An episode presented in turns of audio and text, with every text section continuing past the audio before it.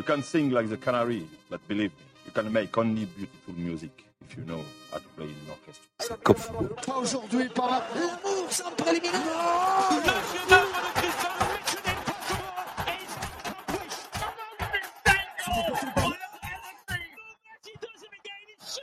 Vas-y, dis-moi maintenant. Ici, vous voulez pas vous levez même à 11h du soir et criez sortez le pyjama et allez vous coucher tout de suite messieurs dames. Parce que le meilleur du football européen, c'est tout de suite et c'est Cop Football.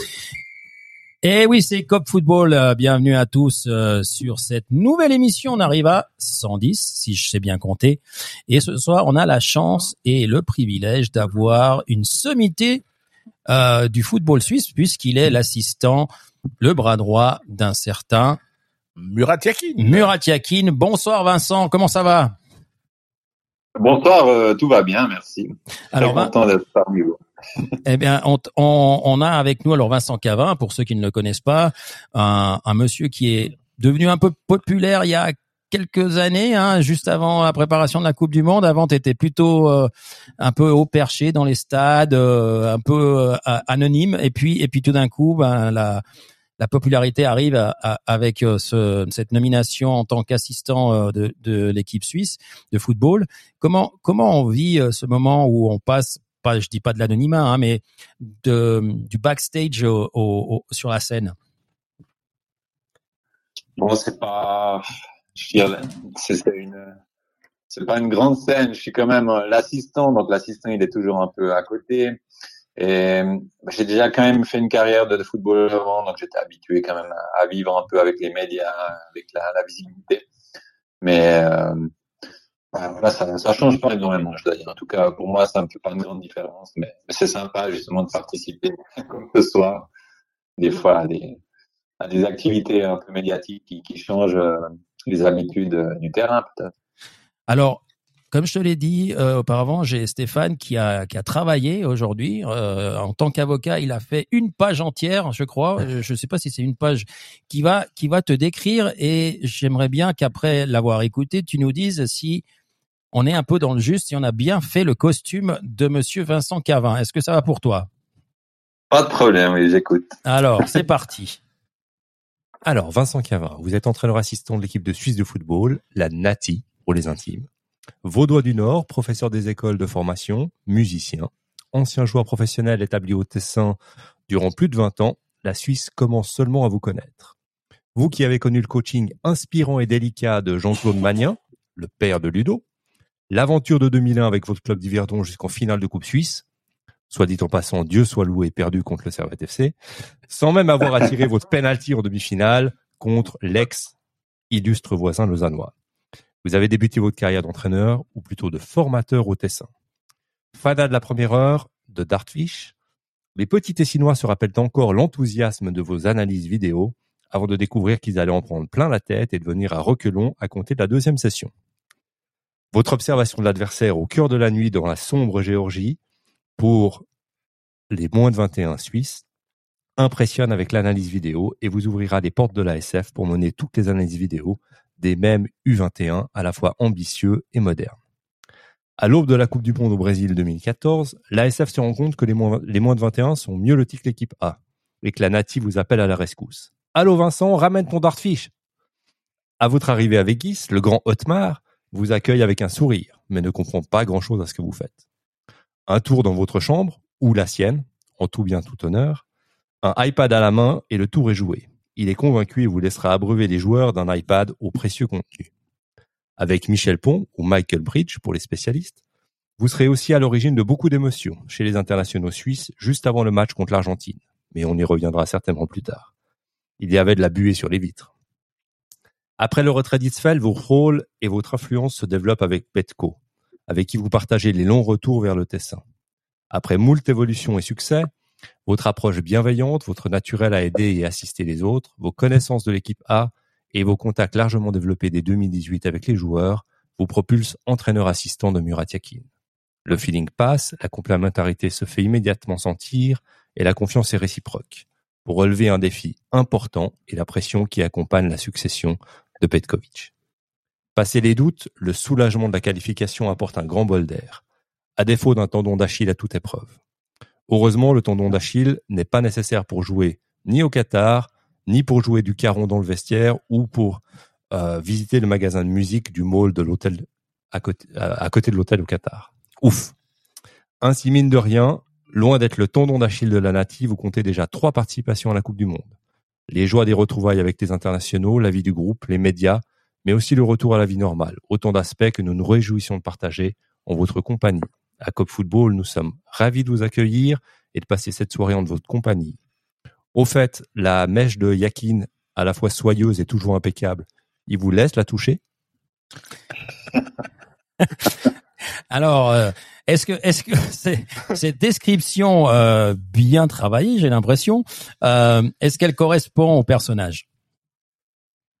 Oui, oui, elle correspond. Hein. Elle est parfaite, je dois dire. Il y a, mais toutes mes étapes, donc vraiment des très très bien fait, très bien fait. Je pense qu'il y a du il y a du travail. il y a des choses.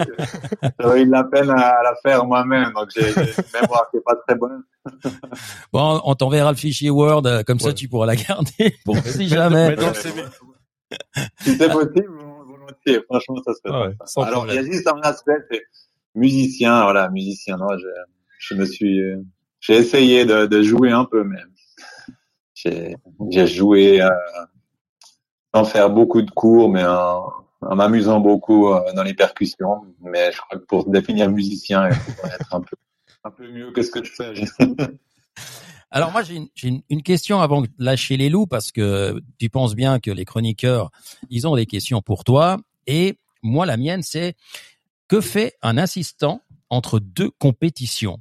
Est-ce qu'on a déjà fait table rase du passé et on est déjà dans le, le move de la prochaine qualification pour l'euro. Euh, Ou est-ce qu'on on, doit d'abord vraiment faire le point sur ce qui s'est passé pour pouvoir justement entamer le mieux possible la, future compétition? Alors c'est plutôt la deuxième quand même. Euh, la deuxième euh, version là, c'est, je pense c'est bien quand même de, de faire le point ce qui s'est passé, de laisser un peu de temps avant de le faire parce que le faire à chaud c'est pas c'est pas idéal mais on a laissé un peu de temps. Là, on s'est on s'est rencontrés plusieurs fois pour pour discuter, pour regarder quand même ce qu'il y a eu, pas pas regarder seulement le dernier match, mais regarder le tournoi en général. Mhm.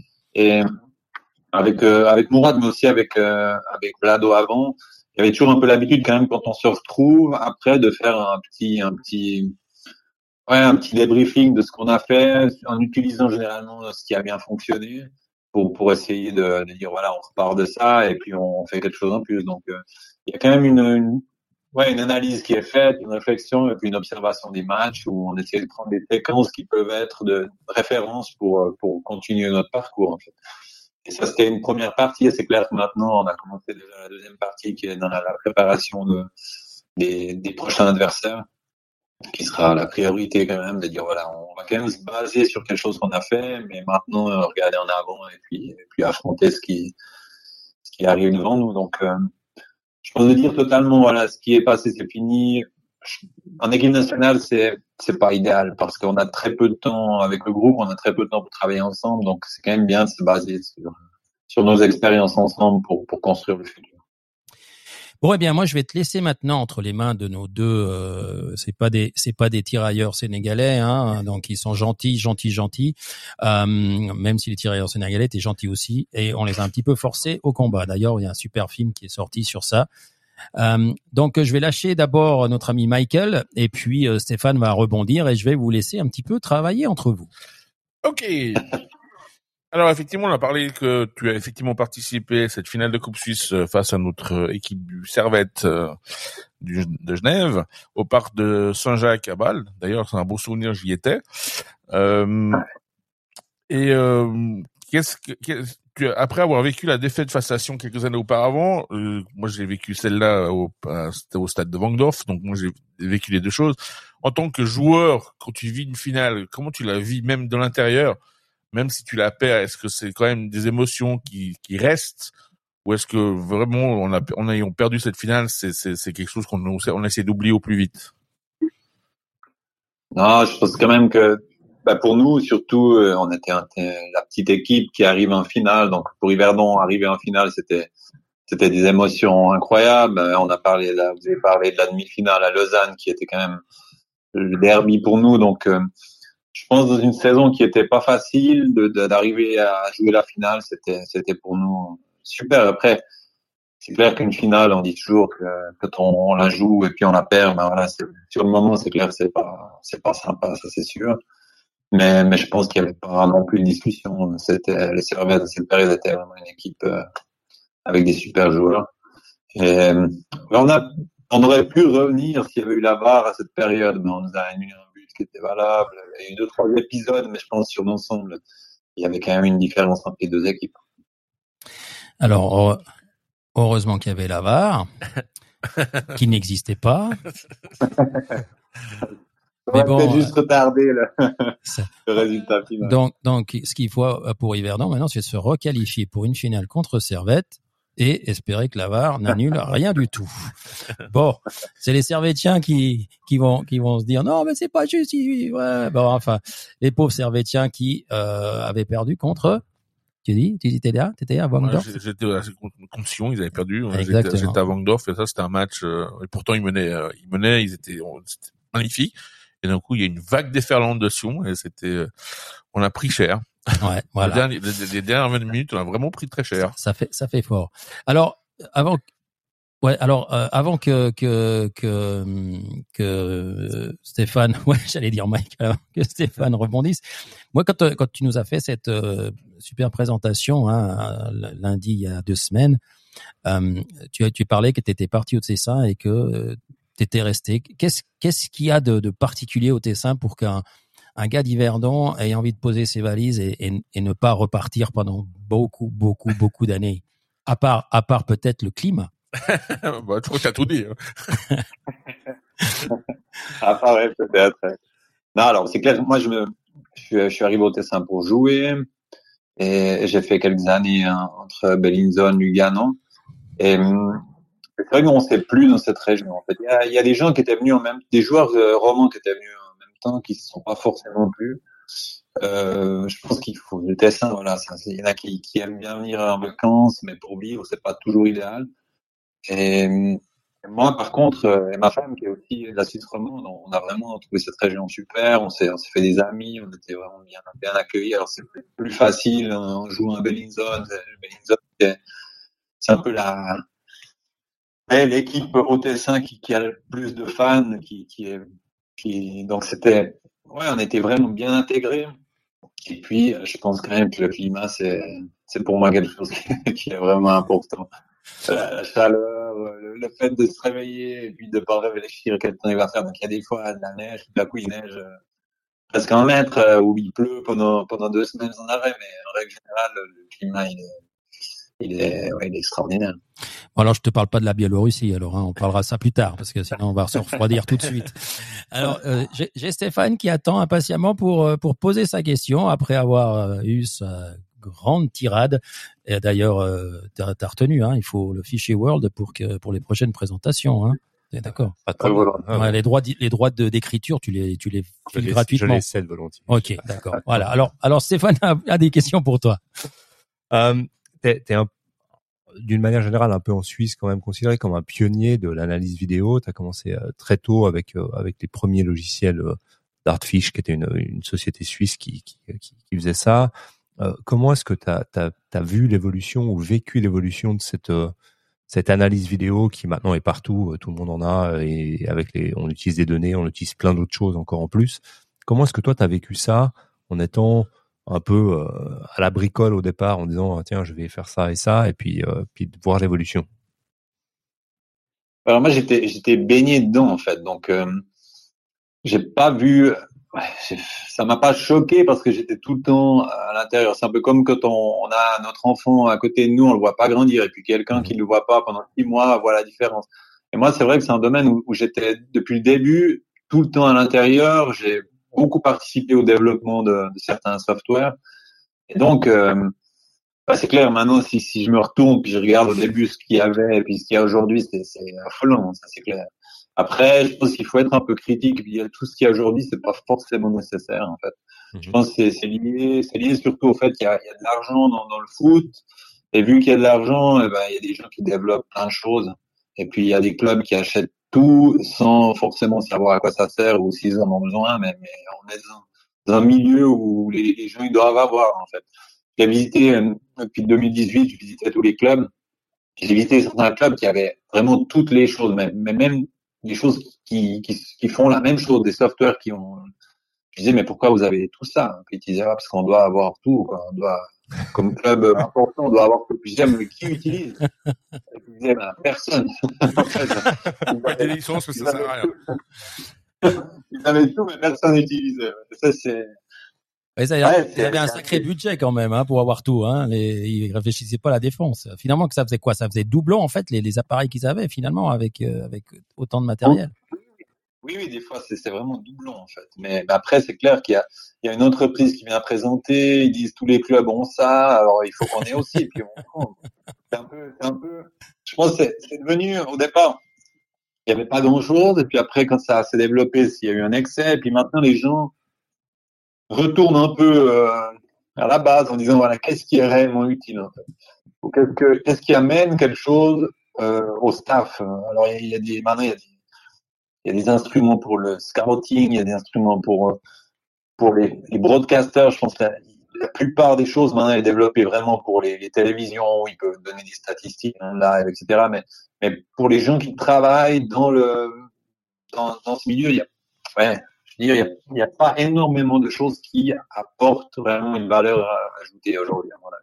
Il faut faire un peu attention parce que le gros risque, c'est de se perdre, en fait, se perdre beaucoup de temps se perdre dans des données, se perdre dans des informations et, bombarder les, entraîneurs et les joueurs d'informations pas forcément ouais, utiles pour, pour gagner. Et à propos de ces vidéos, les, les, les, joueurs, ils, a, ils appréhendent ce genre de, de, de moments de vidéo ou bien est-ce qu'ils ils sont tellement bien habitués que finalement ça devient partie de leur, de leur job? Ou bien est-ce qu'ils viennent toujours un petit peu en se disant waouh, ouais, on va voir mes défauts en- plus que mes qualités, qu'est-ce qu'on va me reprocher Ou bien c'est devenu vraiment un, un- une façon de vivre la, la vidéo au sein d'un d'un groupe comme l'équipe nationale Alors, c'est devenu euh, quelque chose, c'est devenu une habitude.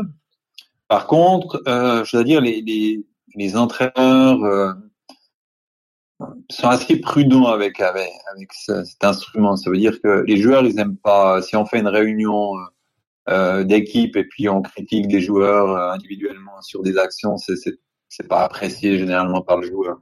Et aujourd'hui, on a des joueurs qui ont quand même des des des comment dire des, des caractères forts Euh, c'est aussi leur force d'a- d'avoir la confiance et puis de, de montrer des choses trop négatives à mon avis c'est pas c'est pas positif. Comme euh, c'était très bien expliqué dans, dans le dans l'introduction ou dans mon portrait euh, quand, quand j'ai commencé avec ça et, et je pense que la plupart des gens qui utilisent cet instrument au départ ils disent waouh avec ça je vais pouvoir travailler sur ce qui fonctionne pas en fait. Puis la tendance c'est de dire voilà on va utiliser la technologie ou les vidéos pour montrer ce, qui fonctionne pas euh, de manière à que la prochaine fois ça soit mieux. Et puis et puis souvent de faire ça ça amène ça amène l'effet inverse en fait parce que euh, ça amène la négativité et puis puis après les joueurs ils ont de la peine à, à écouter ou ils ont pas envie ça ça, ça démotive on guillemets et donc euh, c'est pas idéal. Je pense, je, me rends compte que dans les clubs, nous en équipe nationale, on a très peu de temps. Donc, C'est-à-dire qu'on peut, on peut pas faire énormément de choses parce qu'en fait, on est souvent c'est c'est dix jours. Comme là, on aura au mois de mars, on a deux matchs. On fait très peu de- d'entraînement, donc on, on se concentre vraiment sur l'essentiel. Et on peut pas aller non plus euh, extrêmement dans le détail. Alors que dans les clubs, ils peuvent le faire plus, mais euh, l'individualisation est, pas vraiment faite dans ce domaine. Ça veut dire que si je demande aux joueurs, est-ce que des fois on parle de ta prestation ou tu parles très peu en fait. Donc les joueurs, ils s'organisent des fois seuls pour regarder leurs actions. Dans certains clubs, il y a quand même des gens qui travaillent individuellement avec les joueurs. Ou il y a des joueurs qui, prennent des gens en, en dehors pour pour euh, pour essayer de voir euh, ce qu'ils font de bien ou s'améliorer. Mais c'est clair que si on, on a tendance à avoir un entraîneur qui est plutôt négatif, euh, les joueurs, ils, ils arrivent pas forcément avec le sourire à la, à la séance vidéo, à part si le match a été super bon. Est-ce que tu penses par rapport justement à ça, au fait que certains entraîneurs s'ils sont trop négatifs par rapport à certains joueurs, est-ce que les joueurs le, font payer ça puis comme, on voit dans certains championnats où des équipes commencent à, perdre des matchs qu'ils auraient pas l'imp- qu'ils auraient pas l'habitude de perdre pour justement se débarrasser d'un entraîneur comme c'est le cas certainement euh, cette année il y a eu deux trois entraîneurs qui ont été licenciés pour pour pas grand chose alors que les résultats au début de saison allaient très bien Et, et justement, peut-être que les analyses vidéo et les analyses de ces entraîneurs qui ont été un peu trop négatifs par rapport à certains joueurs, les joueurs leur, font, payer pour justement que trouver de nouveaux entraîneurs. Si je prends le cas de d'Everton qui vient de licencier son entraîneur et qui retrouver un nouveau entraîneur et d'un coup ils battent Arsenal qui est quand même leader du championnat, qui était l'équipe en forme et Everton sans vraiment le, le, le, être inférieur à Arsenal, ils ont montré vraiment un match totalement différent de leur leur match habituel. Est-ce que est-ce que tu, tu, penses que certains joueurs leur font payer ça ces entraîneurs là Alors ça je peux pas répondre à, cette question. J'ai jamais vécu une situation comme ça. Moi, je pense pas que je pense pas que les joueurs vont faire payer à l'entraîneur euh, quelque chose après. C'est souvent en fait la, la situation qui s'est créée qui amène que, que les joueurs n'arrivent pas à donner plus que ce qu'ils donnent. Et puis, et puis, euh, c'est clair que l'entraîneur a un rôle important dans la relation qu'il a avec les joueurs, euh, dans la motivation des joueurs, ce que vont faire les joueurs sur le terrain. Et je pense que c'est souvent, c'est souvent lié à la relation. On parle beaucoup de, dans le foot de tactique, de, de stratégie, mais à la fin, pour moi, l'essentiel, le plus important, c'est vraiment la relation que l'entraîneur il arrive à créer avec les joueurs. Et, et si un joueur il donne le 100%, souvent il le donne aussi parce qu'il le donne pour l'entraîneur ou parce qu'il a une relation avec l'entraîneur qui, qui le motive. Et, et, je pense que voilà, quand, quand cette relation euh, n'est pas bonne, et, et qu'il y a beaucoup de joueurs qui ont des difficultés, ben, ben la situation euh, dans le club elle, est compliquée, ça c'est clair. Après, euh, lors d'un changement, ben, souvent il y a l'effet aussi de, de boost. Euh, moi j'ai vu le match en question, c'est que euh, Everton ils ont fait, ils ont fait, ils ont fait un autre match, mais aussi dans, dans ouais, comme ils étaient, ce qu'ils ont montré, comme ils ont couru, euh, la solidarité qu'ils avaient. Et après c'est clair qu'en Angleterre en Angleterre, toutes les équipes sont des très bonnes équipes. On connaît les budgets des clubs. Ça veut dire qu'il n'y a, pas, il y a pas de clubs. C'est clair, il y a des clubs qui dominent, il y a des clubs qui dominent moins. Mais même le petit club de première ligue a un budget incroyable, donc a des joueurs aussi de, de haut niveau. Donc si les joueurs donnent tout ce qu'ils ont donné, comme comme Everton a fait contre Arsenal, tout le monde peut battre tout le monde, c'est sûr. On, parle justement du, lien avec les clubs. Toi, tu as, tu as développé déjà depuis, depuis 2018 pour la SF euh, un lien qui n'existait pas forcément euh, pour, pour connaître les gens dans les clubs, avoir les contacts directs, pour avoir plus de contacts avec les joueurs, avec plus de choses, etc. Est-ce que tu vois aussi une évolution dans, dans ce cadre-là, de dire est-ce que le, club est plus ou moins réceptif quand tu les connais mieux à, aux désidérata de la fédération, euh, au fait qu'un joueur euh, tu, puisses peut-être plus intervenir s'il joue pas assez, s'il joue trop, si euh, il joue pas dans la bonne position pour vous ou que il a il a besoin de quelque chose. Euh, est-ce que est-ce que toi tu vois ou est-ce que tu dis ben chacun a son à son terrain et puis c'est difficile d'interagir chez l'autre et puis c'est un peu c'est un peu entre guillemets un rapport de force? Et que ça reste courtois mais que c'est c'est quand même chacun pour chacun pour soi et puis comment est-ce que tu vois dans ce cadre-là aussi la, la, la nomination d'un nouveau coordinateur euh, ou préparateur physique là, que vous avez nommé pour la que la SF a décidé de nommer pour la, la les, les, internationaux A. Comment est-ce que tu vois cette, cette, ce rôle du coup de, de préparateur physique euh, en coordination avec les clubs qui ont aussi leurs impératifs et qui ont aussi leurs préparateurs et qui seront pas forcément très contents que quelqu'un vienne marcher sur leurs pieds à, ce niveau-là je pense que le contact et la relation avec les clubs, c'est important qu'elle existe. Et, il manquait ça dans le passé, donc maintenant on a un contact plus, direct. Après, après c'est clair que les clubs, c'est quand même euh, les, employeurs des joueurs. Euh, ils ont de la pression euh, régulière. Savent que voilà, aujourd'hui, on, le voit avec la communication, avec la facilité, disons, communication qu'il y a, les réseaux sociaux. Un club, il, est tout de suite sous pression. Donc, euh, nous, comme équipe nationale, on, je pense que c'est bien qu'on ait le contact, qu'on soit euh, proche de nos joueurs, mais en même temps, on va pas influencer ou essayer d'influencer ce que le ce que le club euh, fait. C'est, c'est pas notre notre rôle et on va pas se, se lancer là-dedans. Ça veut dire que euh, on, on, prend plutôt la situation comme elle est et en fonction de ça, on essaye ensuite de, de soutenir le joueur euh, pour, pour essayer de, s'il ne joue pas, par exemple, de retrouver une place de titulaire euh, ou s'il s'entraîne peu, de comment on peut le soutenir. c'est vrai que essayer de discuter avec le club en disant il faudrait qu'il joue plus ou il faudrait qu'il s'entraîne différemment, on va, on va pas le faire parce que par respect en fait, nous la même chose, on n'aimerait pas que le club euh, vienne euh, bah, nous dire un peu ce qu'il ce voudrait, alors que ça peut arriver. Hein, je, dis, euh, je dis, là, je parle de notre notre cas, mais c'est vrai qu'on essaie de respecter le travail des autres et on aimerait que les autres respectent le nôtre. Et je pense que la relation, c'est important vraiment de, de pouvoir justement se connaître. Et puis s'il y a quelque chose, on peut discuter souvent. À la fin, ce qu'on fait avec les clubs, c'est quand il y a un intérêt commun, parce que je pense que si le joueur euh, fait des bonnes prestations, tout le monde a, un intérêt. En fait, le joueur est content, le club est content, nous on est content.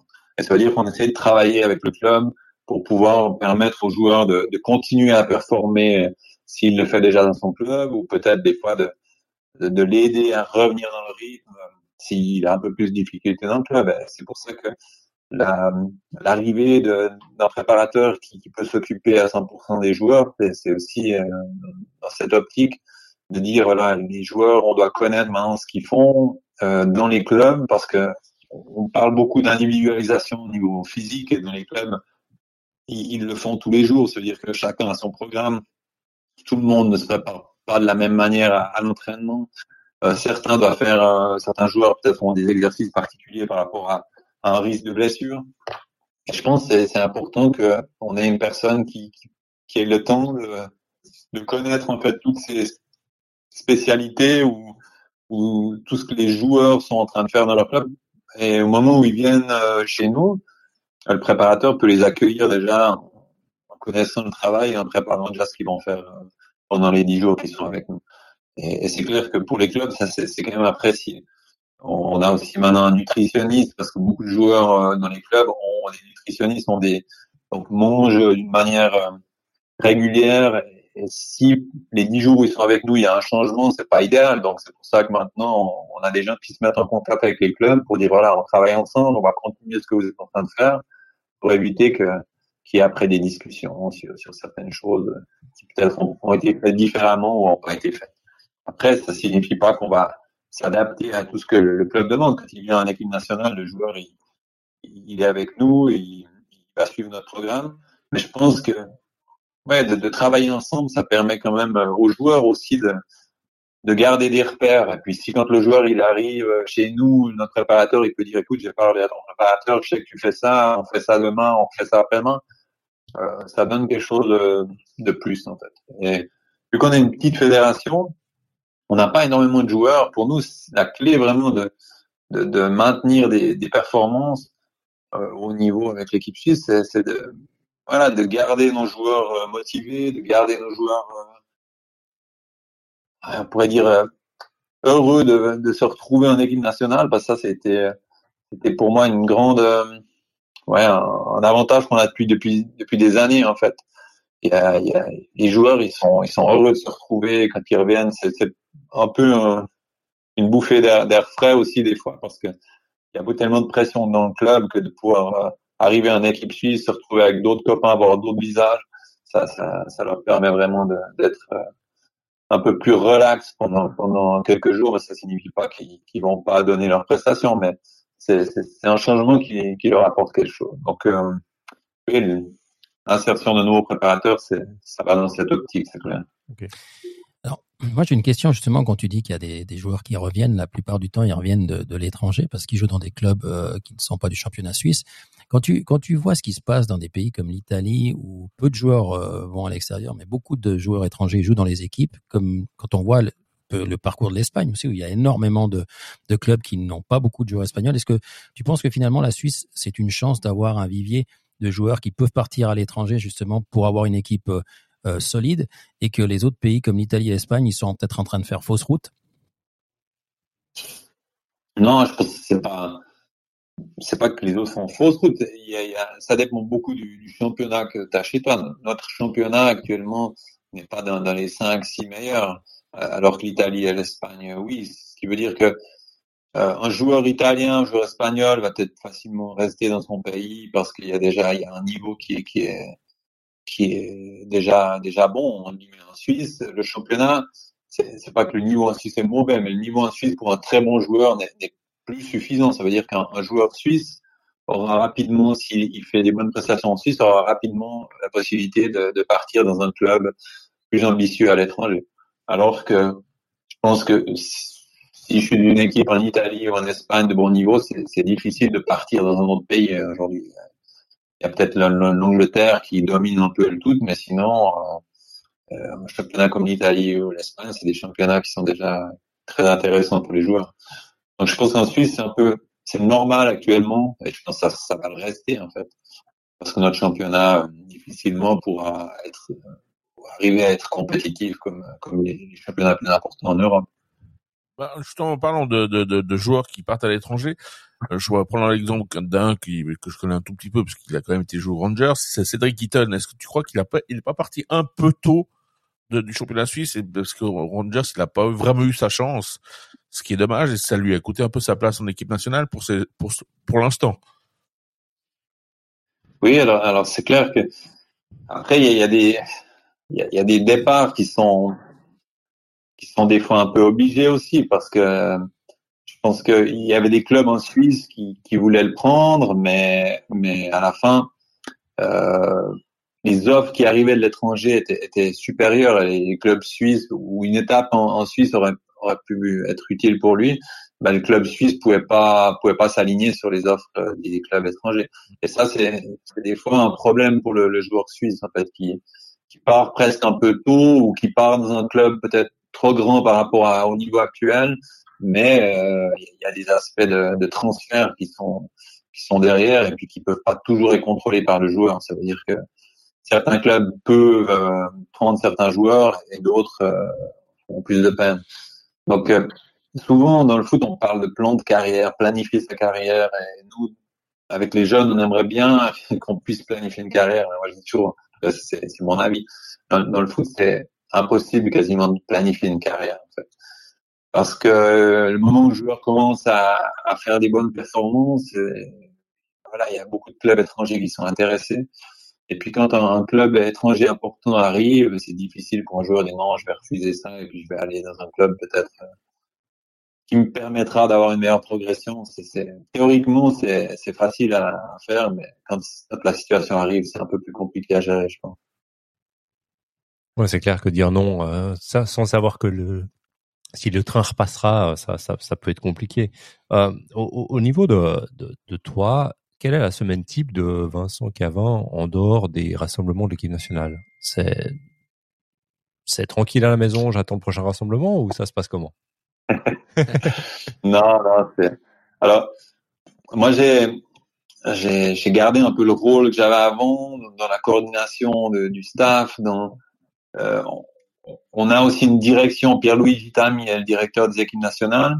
Et puis euh, on a on a une direction euh, un peu technique avec avec Francesco Gabriel qui, est le coordinateur des équipes juniors, Pierre-Louis qui est le directeur de tout, et puis moi je m'occupe un peu plus de l'équipe A.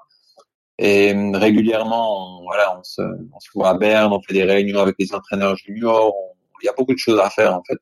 Il y a beaucoup de choses à, à discuter, à planifier, à préparer. Euh, on a fait dernièrement l'idée de jeu. On essaie de, de trouver une idée qui puisse être euh, collective entre les différentes équipes nationales, donc avoir une ligne commune dans les équipes nationales. Et on a fait un séminaire avec les entraîneurs dernièrement où on essaie de, de développer cet aspect, de trouver des exercices euh, qui pourraient être communs entre les équipes nationales pour travailler un peu cette philosophie. Il y a beaucoup de choses à faire. Après, pour ce qui regarde l'équipe A, ben voilà, moi j'essaie de, de, regarder le plus de matchs possible, euh, ceux que je peux à la télé, euh, quand euh, on essaie aussi euh, chaque semaine de faire des, des visites euh, et de voir des matchs en live. On, suit entre 40 et 50 joueurs, donc on essaie de, de, regarder les matchs de ces joueurs, mais on peut pas regarder tous les matchs, mais on a des résumés, on a des plateformes qui nous permettent de voir des résumés ou en 20 minutes, je peux voir le, le match ou les actions d'un joueur ou d'un autre. Mais c'est clair que on, met ça pour une cinquantaine de joueurs, ça commence à faire beaucoup de visionnement aussi. Euh, il y a pas mal de, il y a pas mal de boulot. C'est très varié. Ça, c'est intéressant. C'est clair qu'on se rencontre aussi régulièrement avec Mourad pour, pour échanger sur ce qu'on a vu, pour regarder des, des, vidéos, pour, pour discuter d'actions, pour préparer déjà ce qu'on ce qu'on va faire au mois de mars, c'est clair que là on affrontera des autres adversaires, donc il faut réfléchir aussi sur euh, comment se font nos entraînements. Ok, il y a des choses, euh, il y a des choses à faire entre deux rendez-vous. hein. Et si vous demandez à ma femme, elle vous, confirmera que je suis pas souvent à la maison malheureusement. Eh ben, on salue madame qui s'appelle.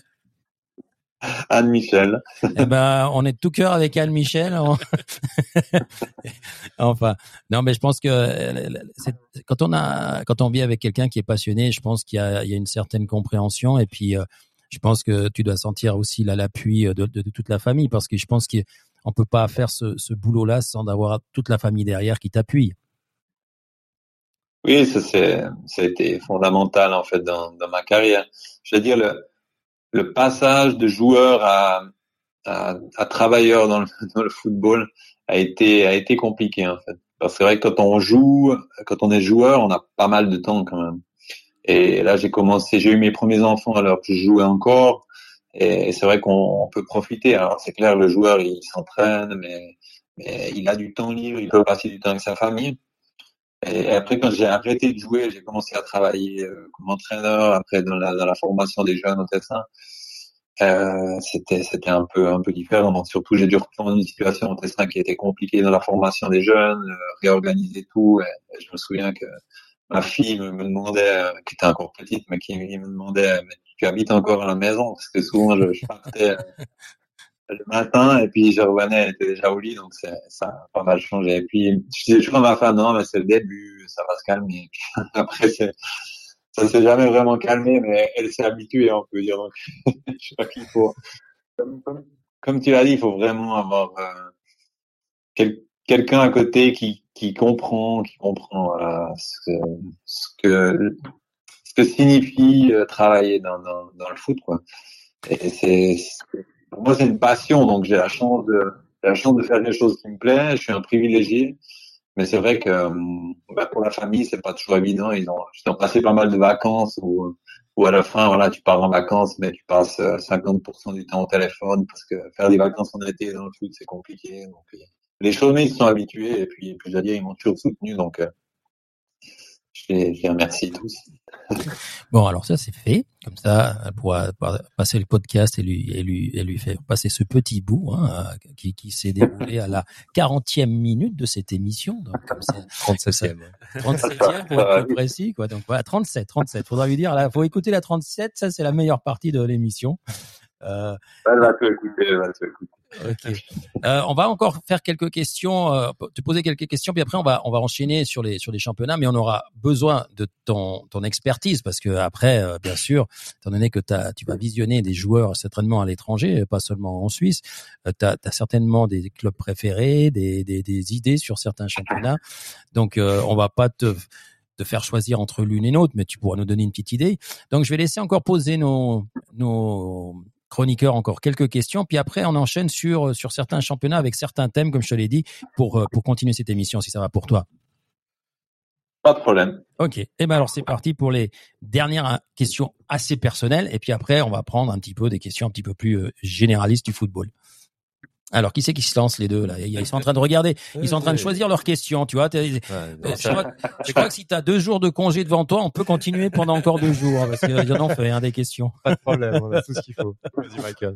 Ouais, moi j'avais une question, c'était par rapport au fait que um, tu as travaillé avec plusieurs sélectionneurs euh, d'équipe nationale dans divers rôles, puisque tu as été analyse vidéo, coordinateur sportif. Euh, parmi toutes ces expériences que tu as appris, euh, qu'est-ce que tu peux donner comme information à des entraîneurs qui veulent se former dans ça? Quels, sont les conseils que tu peux leur donner? Et est-ce que toi, en tant que personne, est-ce que ça te dirait un jour de devenir entraîneur principal? Alors, je vais, je vais la première. Claire, moi, j'ai eu, la chance de, travailler avec beaucoup de, beaucoup de sélectionneurs différents. Euh, des fois, on m'a dit, ouais, j'aimerais bien faire ce que tu fais. Alors, quand j'étais analyste, j'ai rigolé parce que je dis, bah voilà, il y, y, en a qu'un analyste qui, qui fait l'équipe nationale, donc c'est pas toujours facile d'y arriver. On se mettre à euh, fil. ouais. Et puis moi, moi j'y suis arrivé. En fait, j'ai toujours fait les choses sans, sans, réfléchir où ça allait me mener. En fait, euh, quand il y en a qui me disent, ouais, qu'est-ce que tu vas faire après? Je suis toujours un peu euh, en difficulté parce que je dis, mais je sais pas. En fait, Et, toute ma carrière, elle, s'est passée un peu comme ça. À un certain moment, je, je jouais encore. Vu que j'avais déjà les diplômes d'entraîneur, on m'a proposé de m'occuper de la formation.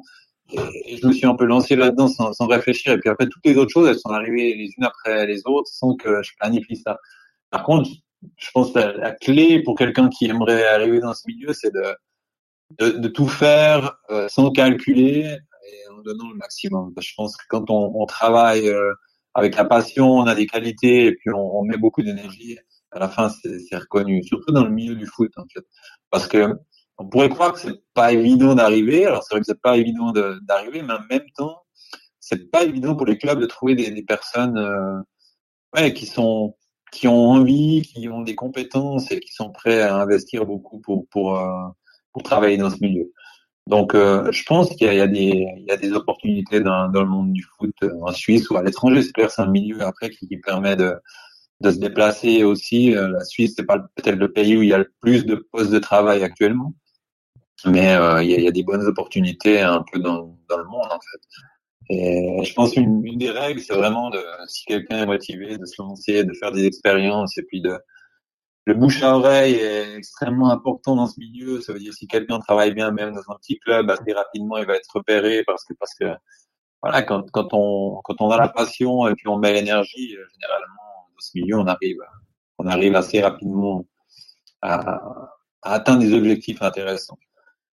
Après le, la réponse, euh, la deuxième sur est-ce que j'aimerais entraîner, euh, c'est quelque chose, je me suis jamais posé la question dans le passé. Comme j'ai dit, j'ai avancé un peu comme ça, en opportunité, opportunité. Puis euh, maintenant, je sais pas, Euh, je sais pas. Euh, J'aime ce que je fais actuellement.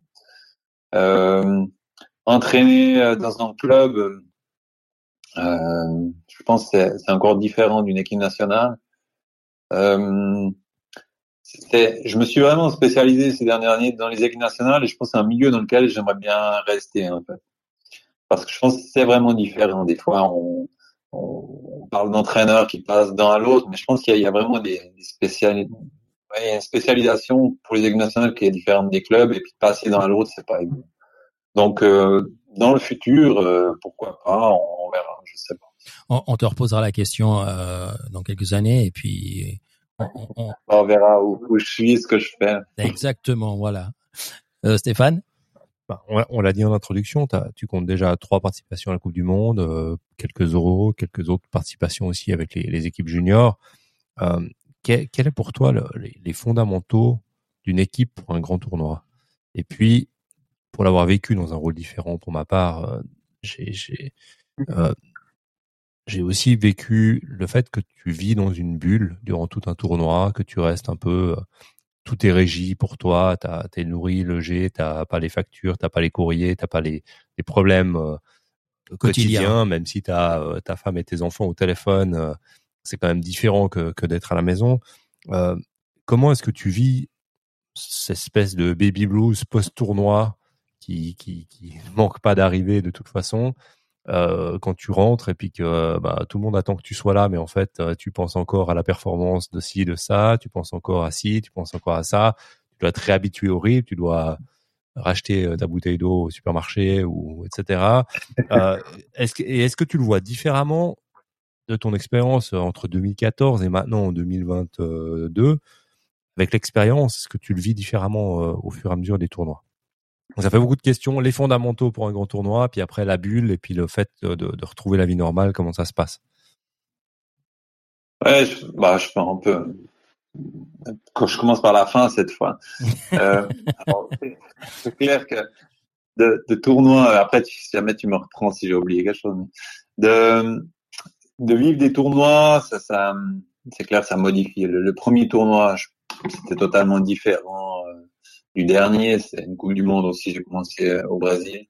Et puis, euh, c'était différent parce que c'était, pour moi, tout était nouveau. euh, donc, je devais un peu m'adapter à tout. Je devais, tout ce que je vivais était quelque chose de nouveau. Et, je pense que l'intensité, par contre, était toujours la même. En fait, quand tu fais un tel tournoi, t'es es dans ta bulle. Euh, tu te rends pas forcément compte euh, de l'enjeu en guillemets parce que tu ouais, tu vois pas ce qu'il y a autour du tournoi. En fait, je pense quelqu'un qui est qui est pendant une Coupe du Monde euh, dans une région où il y a la Coupe du Monde ou dans le pays où l'équipe joue et puis et puis il y a des il y a des matchs qui sont sur le grand écran, les gens se retrouvent pour vivre ces matchs, etc. Nous, ça, quand on est dans un tournoi, on le, on, le vit pas forcément. C'est-à-dire qu'on fait notre travail euh, dans le tournoi. Alors c'est clair qu'on vit les émotions du tournoi, on, on fait tout pour passer. Donc on est vraiment concentré dans, dans, dans notre monde, mais on voit pas ce qu'il y a autour. Et là, euh, c'est intense, c'est pendant une période euh, courte, mais vraiment super envie des émotions qui sont incroyables. Et quand ça finit, il y a, vraiment un, vide, quoi. Il y a vraiment un moment de, ouais, c'est fini. Je trouve que dans ces tournois, ce qui est aussi intéressant, c'est le moment où on commence à faire les matchs. Alors, les trois premiers, on sait que c'est trois matchs. On sait qu'après le troisième, ça peut déjà être fini. Mais quand on continue, et par chance, tous les tournois auxquels j'ai participé, on est allé plus loin.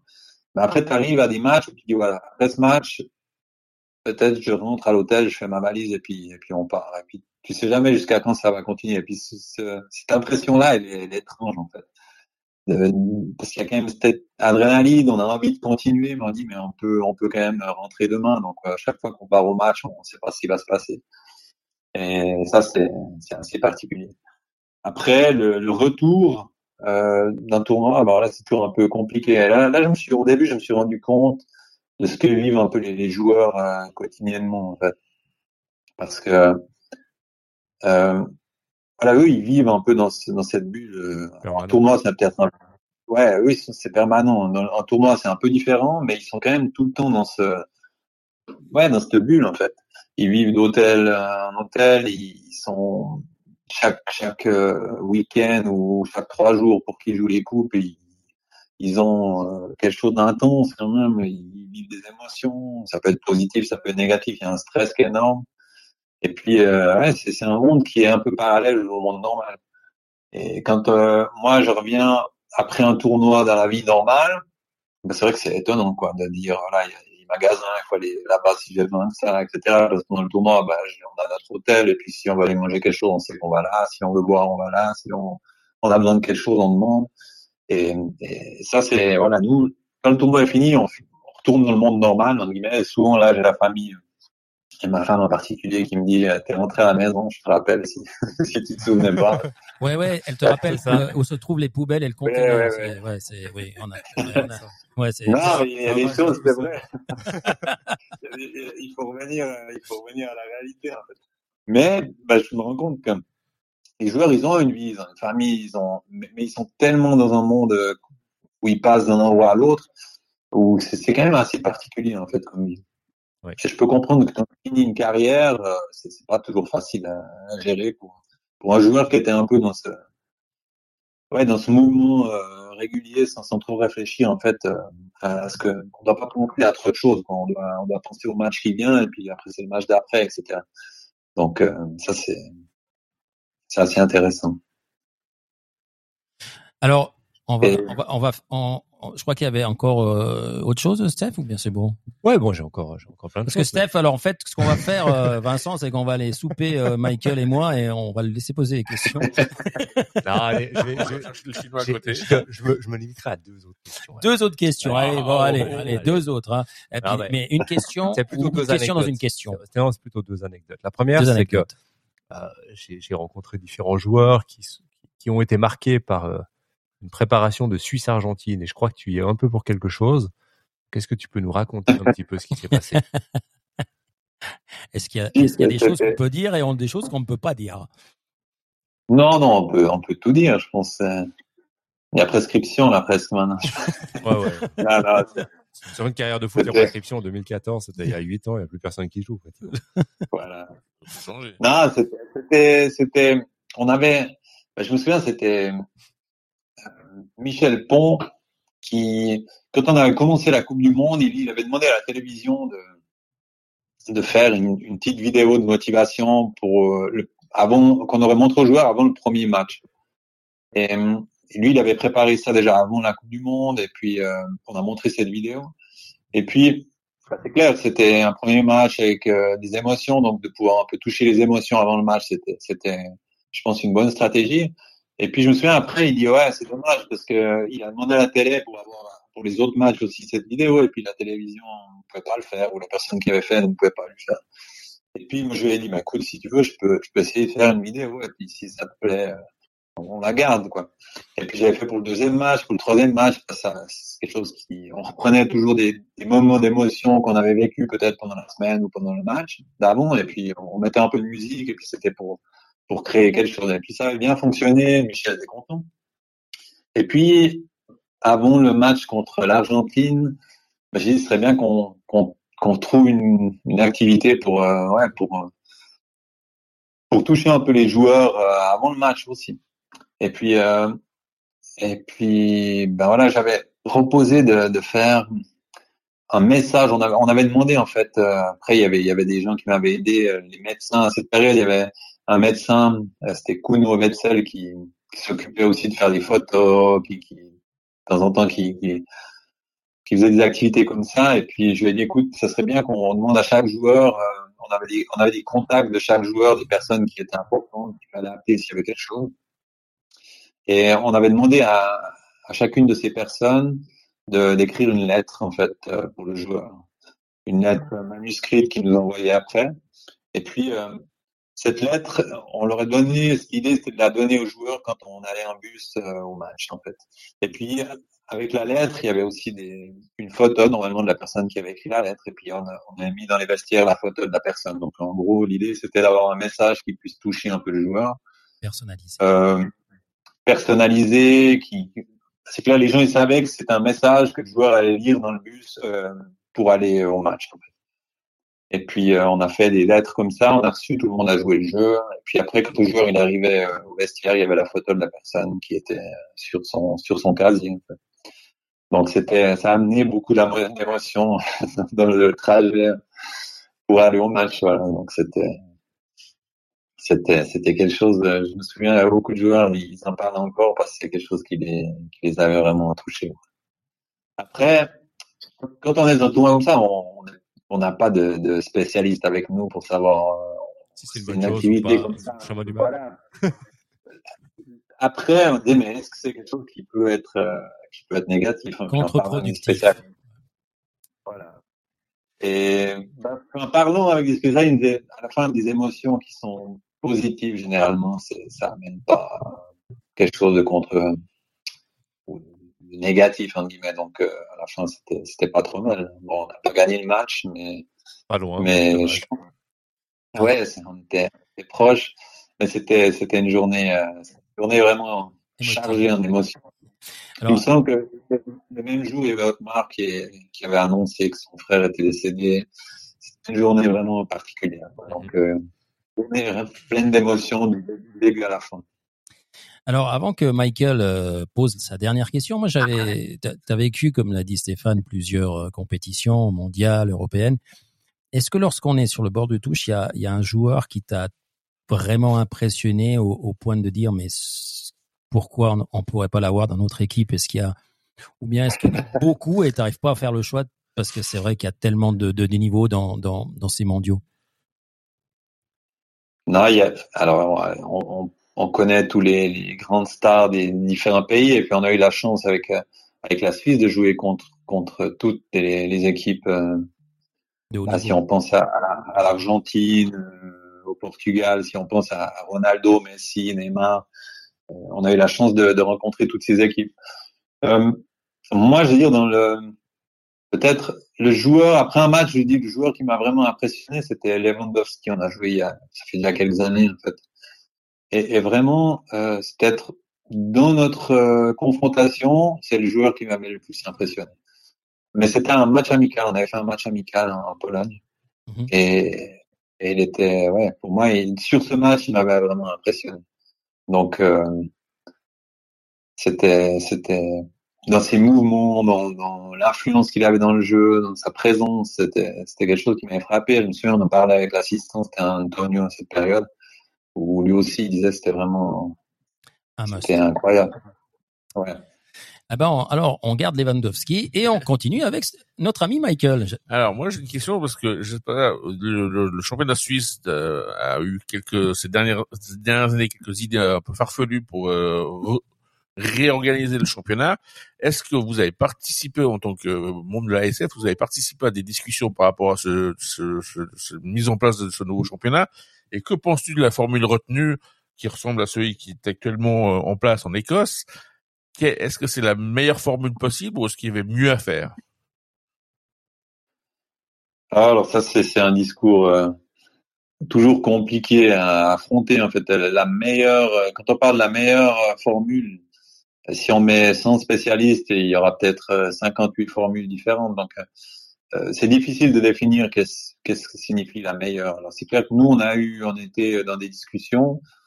Euh, pour nous, en tant qu'équipe nationale, euh, avoir un peu plus d'équipes, c'était quelque chose de positif parce que ça donne la possibilité d'avoir euh, d'avoir plus de joueurs qui, qui, ont des opportunités en fait. Vu qu'en Suisse, les équipes ont tendance à faire de la formation, ça signifie aussi plus de place pour des jeunes et, plus de place pour des, futurs internationaux qui prennent de l'expérience en fait. Donc euh, on était on était sur une augmentation du nombre d'équipes en Super League et en Challenge League. Après, combien la formule, ça c'est pour moi, c'est des, des, détails qui, doivent être discutés à l'intérieur de la ligue en fonction des, des droits TV, de l'intérêt du public. Moi, je suis pas, je suis pas quelqu'un qui, qui, qui m'intéresse forcément à la formule.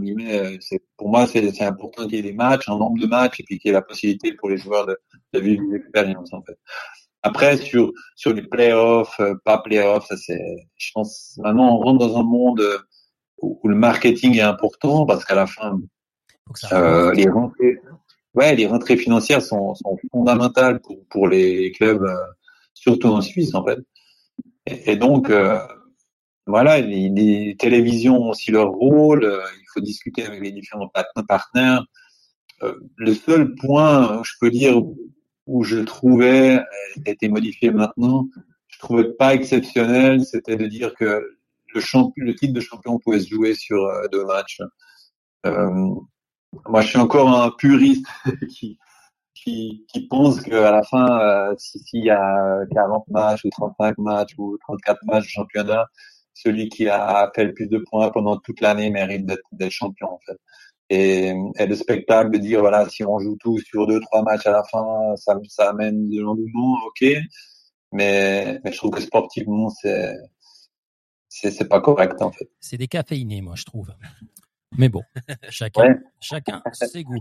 Alors, dernière question de Stéphane, parce que j'ai de la peine à les retenir. Hein, c'est comme les chevaux qui sont euh, pas encore dressés, tu sais, il faut les retenir, parce que si tu les lâches, tu les rattrapes plus. Alors, dernière question de Stéphane, avant de passer sur des championnats où on pourra toujours parler. Hein, euh, c'est pas, pas vraiment une question, c'est plus euh, savoir si, si Vincent, tu as une anecdote euh, nocturne ou un meilleur souvenir que tu que, aimerais partager sur alors ça peut être quelque chose de prescrit, ça peut être quelque chose. Tu, tu cites pas les noms. ouais, est-ce qu'on avoir une peut-être de, sur la dernière, la dernière Coupe du Monde, parce qu'il y a dû sûrement y avoir quelques situations. Hein, ouais, disons qu'au Qatar, je pense que ça devrait pas être la toffe tous les soirs. non, non. Coupe du Monde, c'est une Coupe du Monde, c'est pas, c'est pas évident de d'avoir, je pense, des, des moments euh, nocturnes regardés pour les joueurs. Par contre, alors moi, je suis, je suis souvent euh, à travailler tard, je dois dire. Donc, euh, quand je suis en équipe nationale, je prends un rythme nocturne, mais pas pour, pour les sorties, mais plus pour le, rythme de travail. Alors, alors cette partie-là, tu pourras également la passer à ton épouse. Euh, on en est à une heure, je crois, environ. 58 minutes. 58 On est à une heure. non, mais c'est vrai que nous, des fois, il y, en a qui, qui me posent la question, mais comme staff, vous n'avez pas du temps, qu'est-ce que vous faites pendant le temps libre? Je dis, mais quand on est dans un tournoi, pas le temps libre, vous, généralement, on prend un rythme. Euh, pas, vous bah, Mon premier tournoi, c'était avec les championnats d'Europe avec les moins 21 euh, au Danemark. Et, et c'était c'était une période où en fait il faisait nuit euh, une heure dans la nuit dans le tournoi. Ouais, c'était non, c'était tard en fait. Et puis ça c'était tôt. Euh, c'est-à-dire que souvent je m'endormais, il, faisait encore plein de nuit, puis je me réveillais. Je voyais pas la nuit en fait. C'était spécial comme rythme. Mais c'est clair, là, j'étais encore en analyse, j'étais tout seul, et puis, il y avait beaucoup, beaucoup de choses à faire, donc je dormais très, très peu. Maintenant, j'arrive à dormir un peu plus, mais je prends un rythme nocturne. Par contre, une anecdote, c'était, ben, je me souviens toujours quand j'ai commencé euh, à travailler avec l'équipe nationale. Il y avait, il y avait Gelson encore qui, jouait, Gelson Fernandez qui était, lui qui avait quand même un rôle de, de lion dans l'équipe. C'était, c'était vraiment quelqu'un qui, ouais, très relationnel, grande capacité justement dans ce domaine, et puis qui arrivait toujours à prendre tout le monde pour aller dans une direction. Et lui, il me disait toujours, cette équipe, elle, est née dans la nuit en fait. Euh, elle est née, elle est née euh, dans quelques sorties qu'ils ont fait ensemble. Donc euh, c'était vraiment, c'était, c'était une équipe qui, bah, je pense ça c'est important de laisser des moments aux joueurs pour pour avoir des moments où ils peuvent sortir ensemble, ils peuvent aller faire quelque chose de différent, pas être tout le temps sur le terrain, dans les vestiaires ou ou en train de manger dans, dans, le, dans la salle où on est tous ensemble, mais d'aller faire des expériences différentes ensemble. Donc après, c'est clair, il faut rester dans les limites de, de ce qui est bon pour la, la prestation qui va qui va suivre. Mais euh, je me souviens toujours, il m'a dit, elle est, elle est, née dans la nuit et c'est important qu'ils aient euh, des moments où il des, peut... des repères. des repères, on pourrait dire comme ça. ça c'est, je pense de faire quelques fêtes de faire quelques fêtes des fois ensemble, ça, ça soude. Et des esprits d'équipe. Exactement. Ouais, ouais. Qui c'est le meilleur joueur de poker? Ah ouais. Alors ça, moi je suis pas un joueur de poker. Je dois dire, euh, euh, je sais pas. Sincèrement, je je peux pas dire. Donc euh, les, les... Mais je sais qu'il joue. Je sais que ça joue. Certains jouent. Je sais que ça joue. ouais, ouais. Bon alors, euh, on, on, va continuer en parlant un petit peu des championnats. On pourra toujours revenir hein, sur sur sur des choses qui qui qui, qui ont à voir avec toi. Euh, du côté de l'Allemagne, euh, tu as un gardien de l'équipe nationale qui est, est, arrivé dans un grand club et le grand club a des petits soucis avec son œillère adoré parce qu'il a il est un peu en conflit avec sa sa direction. Est-ce que pour pour notre gardien de l'équipe nationale, c'est c'est une ambiance difficile quand on arrive, quand on voit que le poulailler est pas vraiment au beau fixe, ou bien finalement c'est une belle opportunité pour euh, mettre au placard définitivement Neuer. Alors je pense que euh, pour Yann, c'est quelque chose d'extraordinaire de pouvoir arriver dans un, club comme le Bayern. Après, lui, euh, je peux pas parler pour lui, mais comme je le connais, c'est quelqu'un qui est concentré sur sur sa prestation, donc qui, qui se prépare extrêmement bien qui va dans les détails et qui va tout faire pour lui être euh, parfait, sans calculer ce qui va se passer euh, après ou ce qui est en train de se passer maintenant. Je pense que, alors c'est clair que si un club a des difficultés à, à l'intérieur, euh, tout le club le ressent et tous les joueurs le ressentent parce que l'important d'être unis euh, pour un club c'est fondamental. Mais, mais Yann, je pense lui, il va prendre cette opportunité euh, sans calculer, en faisant le mieux possible, et puis et puis à la fin, euh, ce qui se passera dans le futur, personne ne peut vraiment le, le, le prédire aujourd'hui ou, ou, le planifier. Donc euh, lui, ce qu'il doit faire pour préparer son futur, c'est de, de, donner les meilleures prestations, de, de faire ce qu'il a toujours fait dans sa carrière. Et puis, et puis je pense que s'il fait, il fait ça bien, oui, ça va le faire. Après, il y a des choses qu'il pourra pas contrôler, ça c'est clair. Donc, euh, faut qu'il contrôle ce qu'il prépare. Donc. Alors, on a vu hein, du côté de l'Allemagne euh, depuis qu'il est arrivé. Alors, il y a ça a enchaîné les matchs nuls et puis finalement les poursuivants ont enchaîné les victoires. Donc, euh, on a un Bayern qui est euh, tout près de. Enfin, on a plutôt un Dortmund et un Union Berlin qui sont tout près du Bayern. Cher chroniqueur, est-ce que le Bayern est en danger ou bien est-ce que le Bayern finalement va retrouver son rythme de croisière et quand les eaux seront plus calmes et puis ça fera comme d'habitude? Je pense que je pense que le, le, le, le, le Champions League va pouvoir relancer le Bayern parce que je pense que c'est quand même la compétition qu'ils attendent un petit peu et je pense que c'est ce, cette compétition-là qui va relancer leur, leur, leur saison à mon avis. Maintenant, effectivement, bah, il y a toujours les risques de blessures par rapport à ça. Et puis, bah, effectivement, ils vont taper quand même un gros, un gros d'Europe, quand même le Paris Saint-Germain. Donc je pense que c'est quand même un match qui peut être important pour eux, mais pour relancer leur saison, à mon avis, la Champions League, ils attendent ça avec impatience. Toi, Stéphane, on demandera ensuite à Vincent ce qu'il pense de, de, s'il a un club préféré en Allemagne. Eh, écoute, de nouveau, je pense que on a vu que le Borussia Dortmund est quand même très irrégulier sur toutes les dernières saisons, que ça n'a pas beaucoup changé cette année. Ils sont dans une bonne période là, mais ça, ça peut suivre un trou d'air monumental euh, dans, dans un mois pour le Bayern, alors, sur la Ligue des Champions, je pense que le Bayern, ils ont, ils ont surtout le contingent pour être champion parce qu'ils ont, ils ont quand même la masse euh, générale qui permet de, d'avoir de, la qualité, euh, même quand les joueurs sont blessés. Donc, au niveau allemand, ils doivent gagner ce championnat. Ils, ont du banc. Même si Union Berlin est en feu et que ah ouais. ils, peuvent, ils peuvent pas régater. Puis, puis Borussia et Leipzig, probablement, ils sont quand même un peu tendres euh, sur la longueur, à mon sens. Maintenant, je suis plutôt d'un avis euh, pas forcément partagé avec Michael sur la Champions League. C'est que la Champions League, je trouve que c'est à la fois euh, un, accélérateur potentiel pour le Bayern, mais ça peut être euh, aussi une catastrophe. S'ils sont sortir par le, PSG là, ça peut aussi continuer à, à, alimenter les tensions internes qu'il peut y avoir et, et, la crise un petit peu de résultats qu'ils ont ces temps. Et ça peut être, ça peut être plutôt un accélérateur dans le mauvais sens aussi. Euh, Vincent, quand tu vois, euh, toi qui, qui est dans l'équipe nationale suisse, quand tu vois une équipe comme Union Berlin qui aligne les victoires, qui est deuxième et qui finalement euh, peut, donner de chance à cette équipe, est-ce que tu d'un coup tu es obligé de regarder dans son contingent pour peut-être en sélectionner quelques-uns dans dans, dans l'équipe nationale, ou bien est-ce que finalement tu tu banques toujours sur sur les valeurs sûres et puis que finalement c'est c'est pas sûr que Union Berlin soit vraiment composé de joueurs capables d'intégrer une, une équipe nationale. Ben, on devrait puiser de l'entraîneur, là, Union L'entraîneur suisse, comme dirait Lucho, c'est parce qu'il y a un entraîneur suisse que ça marche. on a, ben, faut reconnaître que ce qu'il est en train de faire, c'est, extraordinaire, quand même. Ah ouais, euh, ah ouais. Personne n'aurait misé sur Union Berlin il y, a, il y a quelques années. Il a repris, il, il, a fait, il a aligné les performances.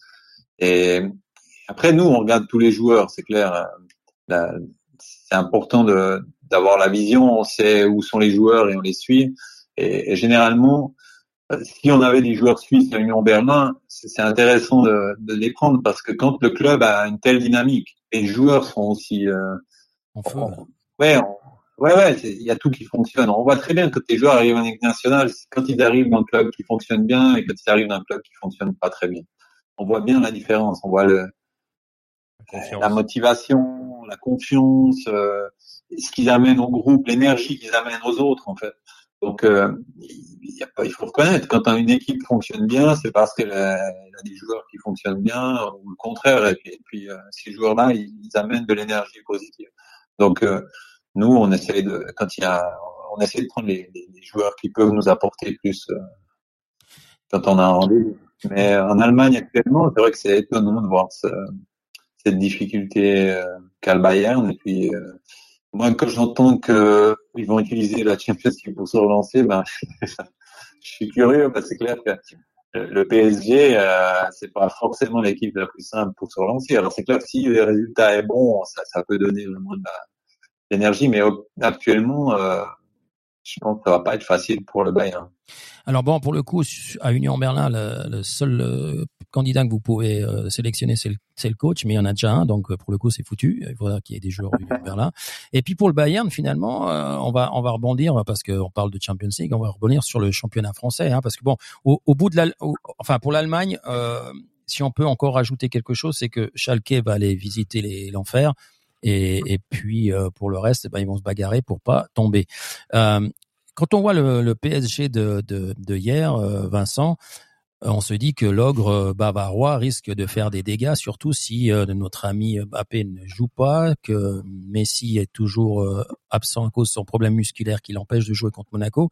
Est-ce que tu penses pas que que c'est très risqué pour les deux équipes, c'est-à-dire que quand on arrive à ces niveaux-là, toutes les équipes, le trésorier commence à trembler. Oui, et, c'est c'est incroyable d'arriver maintenant justement en confrontation directe où on a on a deux prétendants à la, victoire parce que Bayern et PSG c'est deux deux, ouais, deux, deux équipes qui normalement euh, qui peuvent euh, ouais ouais. Et donc euh, c'est clair que je pense que les deux équipes sont pas sont pas au top pour affronter ce match en fait. Et c'est pour ça que ça sera peut-être le, le, moins le moins difficulté qui, qui fera qui fera quelque chose parce que c'est vrai que je pense que la Coupe du Monde aussi cette année à cette période n'a pas favorisé ça en fait. Et, et, donc on arrive maintenant à une période où les équipes euh, qui devraient normalement dominer sont en difficulté pour, pour plusieurs raisons en fait. Donc euh, c'est difficile de, de prédire ce qui va se passer dans cette double confrontation entre ces deux, ces deux grosses équipes. Alors plutôt PSG, plutôt Bayern, Vincent Cavin? Euh, Compliqué. moi, à chaque fois que je fais un pronostic, c'est le contraire. Donc, euh, je vais dire plutôt PSG. Ok, alors, alors, ok, alors on va, on va jouer au sport auto là, au- et puis on va mettre Bayern. Ok, d'accord. On, on suit tes conseils. On va, on va, on va- miser sur Yann Sommer sur la séance de penalty. On va, ouais, on va miser sur Yann, exactement. Alors, Voilà.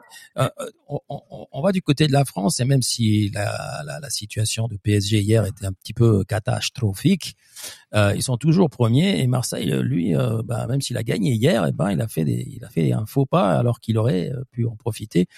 Euh, Est-ce que finalement PSG c'est allez, une petite tempête et puis après on continue notre bonhomme de chemin dans le dans la Ligue 1 Ça devrait l'être. Après, est-ce que ça le sera? Ben de nouveau, je pense que ça va dépendre aussi beaucoup de cette confrontation avec le Bayern. parce que Ça et peut, le carnaval aussi. ça peut relancer. Bon, le- ouais. C'est vrai que s'il n'y a pas Mbappé, que Messi est blessé, et que Neymar Neymar, est au carnaval, ouais.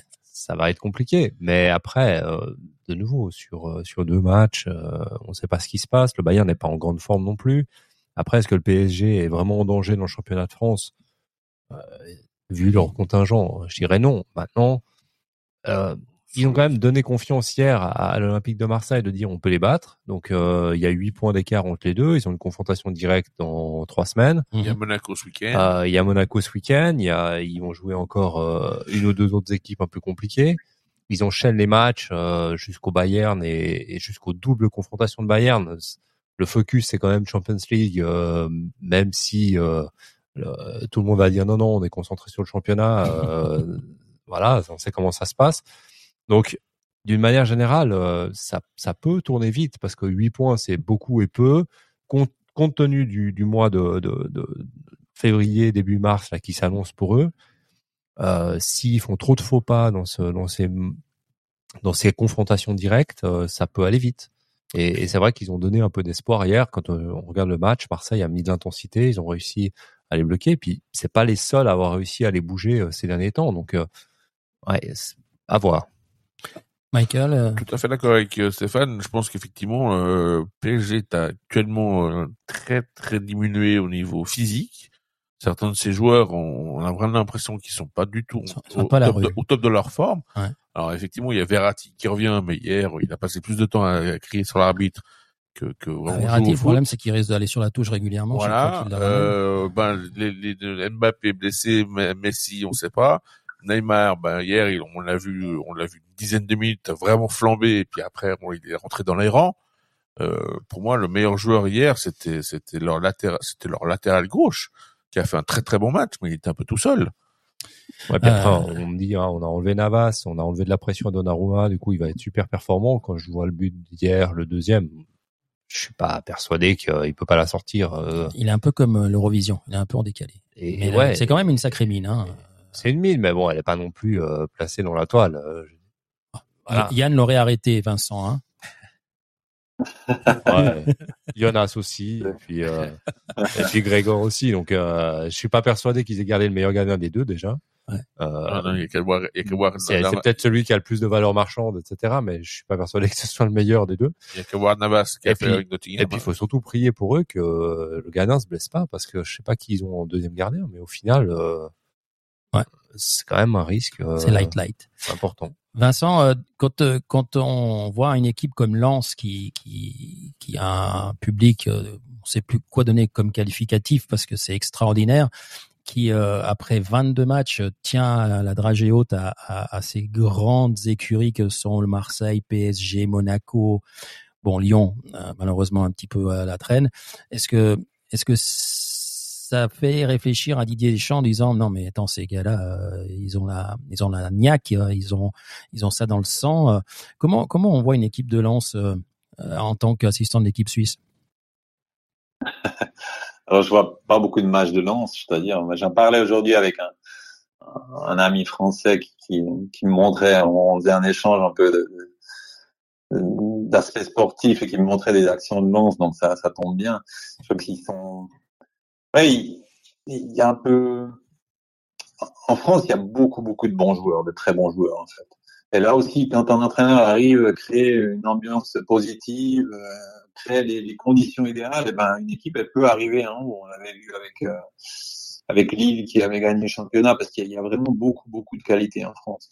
Et les, grandes équipes généralement avec les, Champions League peuvent peut-être perdre à certains moments des points. Donc euh, quelqu'un peut, faire un résultat comme fait Lens maintenant, mais il y a aussi euh, bah, Lorient qui était parti aussi vraiment très bien, qui, était aussi une surprise. Donc, donc euh, si on pense à la France, les centres de formation qui existent depuis des années et des années, ils forment vraiment beaucoup, beaucoup de bons joueurs. Donc, euh, pour moi, c'est pas une surprise. C'est clair que quand on est sélectionneur de la France, c'est pas facile parce qu'il y a vraiment énormément de, joueurs à, observer. Et, la grande difficulté, en fait, c'est de, comparer, de dire voilà, est-ce que c'est mieux ce joueur ou, ce joueur? Il joue dans des clubs différents, il joue dans des championnats différents, donc c'est vraiment compliqué de, de, de, comparer les joueurs entre eux. Mais euh, je pense que cette année, ouais, il y, a des équipes qui sont en train de montrer aussi un, un foot vraiment très intéressant ils sortent depuis derrière, ils trouvent toujours des solutions, donc euh, ça c'est vraiment intéressant. Alors ce week-end, on aura Monaco PSG, mais pas que, on aura un Lyon-Lens aussi, qui va aussi euh, faire euh, des étincelles, parce que Lyon, c'est pas terrible cette année. Mais bon, c'est comme ça. Et on continue donc parce qu'on va faire le petit tour des championnats. Hein. Et puis il y en a un, il y en a un du côté de l'Angleterre. Hein. On a quelques joueurs quand même là-bas où euh, Manchester City euh, risque gros avec un joueur suisse qui vient d'arriver et qui fait des étincelles, mais sur le terrain par contre. Euh, Est-ce que quand on est joueur d'équipe nationale et qu'on vit dans un club comme Manchester qui est toujours sous la loupe et cette fois-ci très sérieusement par rapport à la on va dire la, le comportement de ces dirigeants, hein, parce que c'est pas les joueurs. Est-ce que tout d'un coup, on se dit pas, on a peut-être été au mauvais endroit, au mauvais moment au niveau du timing? Mmh, bah tu, tu, parles de Manchester. Manchester City. ouais. Non, moi, je pense pas. Je pense que quand euh, quand un joueur a, a l'opportunité d'aller à Manchester City, il n'y a, a, pas de, il a pas d'hésitation à, à, avoir. Après, mmh championnat anglais, c'est un championnat extrêmement, extrêmement compliqué. Parce que, à la fin, dominer le championnat anglais toutes les années, c'est quasiment impossible. Il y a tellement de concurrence, il y a tellement de moyens. C'est ce que j'expliquais avant. Les clubs, avec les droits TV, reçoivent tellement de moyens que, qu'ils peuvent prendre même la, la, dernière équipe a un budget peut-être plus élevé que, que, les meilleures équipes européennes dans d'autres championnats. Donc, euh, je trouve que le niveau est vraiment très haut. C'est difficile de, de, dominer, dominer, dominer tout le temps. Ben, Liverpool l'avait fait pendant une certaine période et on voit que c'est plus compliqué maintenant. Mais même Chelsea, si on, si on prend les équipes qu'il y a, la concurrence est énorme. Arsenal, Manchester City, Manchester United, Tottenham, Chelsea, Liverpool, qui normalement sont les grands noms. Mais maintenant, on voit Newcastle qui fait des bons résultats, Brighton, Brighton aussi, Brentford. Ouais, c'est et puis là, on voit l'entraîneur va quand même d'être Zerbi avec Brighton et arrive, il met en place quelque chose et ça, ça, part tout de suite parce que les réponses elles sont rapides en fait. Les joueurs ils ont tellement de qualité que, que si, si on met en place quelque chose, l'efficacité elle est tout de suite là. Donc euh, je pense que, que Manchester City sont en train de faire un, un bon championnat, mais euh, voilà ça peut arriver de, des fois d'être deuxième, on ne sait pas comment ça va finir. Hein. Il y a encore beaucoup de matchs. Alors, euh, clair que... euh, alors Michael, lui qui est le, notre Max Marquis euh, national, euh, Michael, euh, les 15 points, les 20 points, la, la Ligue, la Ligue B anglaise. Le problème, la... c'est qu'il y a beaucoup, beaucoup, beaucoup de, de, de, points qui ont été, qui ont été soulevés. Il y a jusqu'à, ils ont, ils ont relevé 115 points de, de, de, d'enfrein, hein, au niveau du règlement. Donc, à un moment donné, les sanctions risquent de tomber et risquent de tomber sec. On parle de points retirés, on parle même de reléguer l'équipe en championship. On parle également même de retirer certains titres qu'ils ont obtenus ces dernières années. Donc les sanctions risquent d'être très lourdes. Et je pense qu'il y a des têtes qui vont tomber. Alors là, le problème, c'est qu'effectivement, bah, il y a beaucoup de, beaucoup d'argent en jeu. Maintenant, est-ce qu'ils vont devoir payer des amendes? Ça, c'est certain. Mais est-ce que ça suffira uniquement financière? Je pense que malheureusement, il y aura des sanctions également sportives et lesquelles administratives, administratives et sportives et selon les, résultats, ça risque de faire mal. D'ailleurs, Guardiola l'a dit lui-même que euh, si le si les s'il y a certaines choses qui ont été qu'on lui ont été dites que c'est s'avère ce soit des mensonges, il a dit il n'hésitera pas à partir de lui-même parce que lui si on lui a menti, lui il reste pas.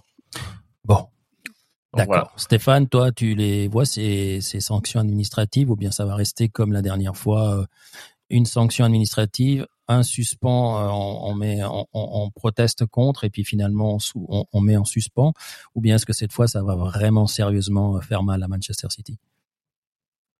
Bah, Écoute, euh, un peu désabusé par le fair play financier d'une manière générale, de savoir comment ça se passe. Donc euh, après, les, les, Italiens on sanctionne la Juve, ils les ont relégués une fois, ils leur donnent 15 points de pénalité.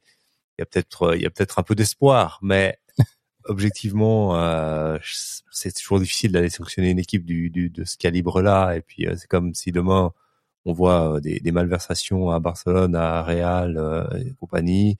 Est-ce que on les exclut du championnat d'Espagne et puis on se retrouve avec un championnat du Portugal euh, Je sais pas.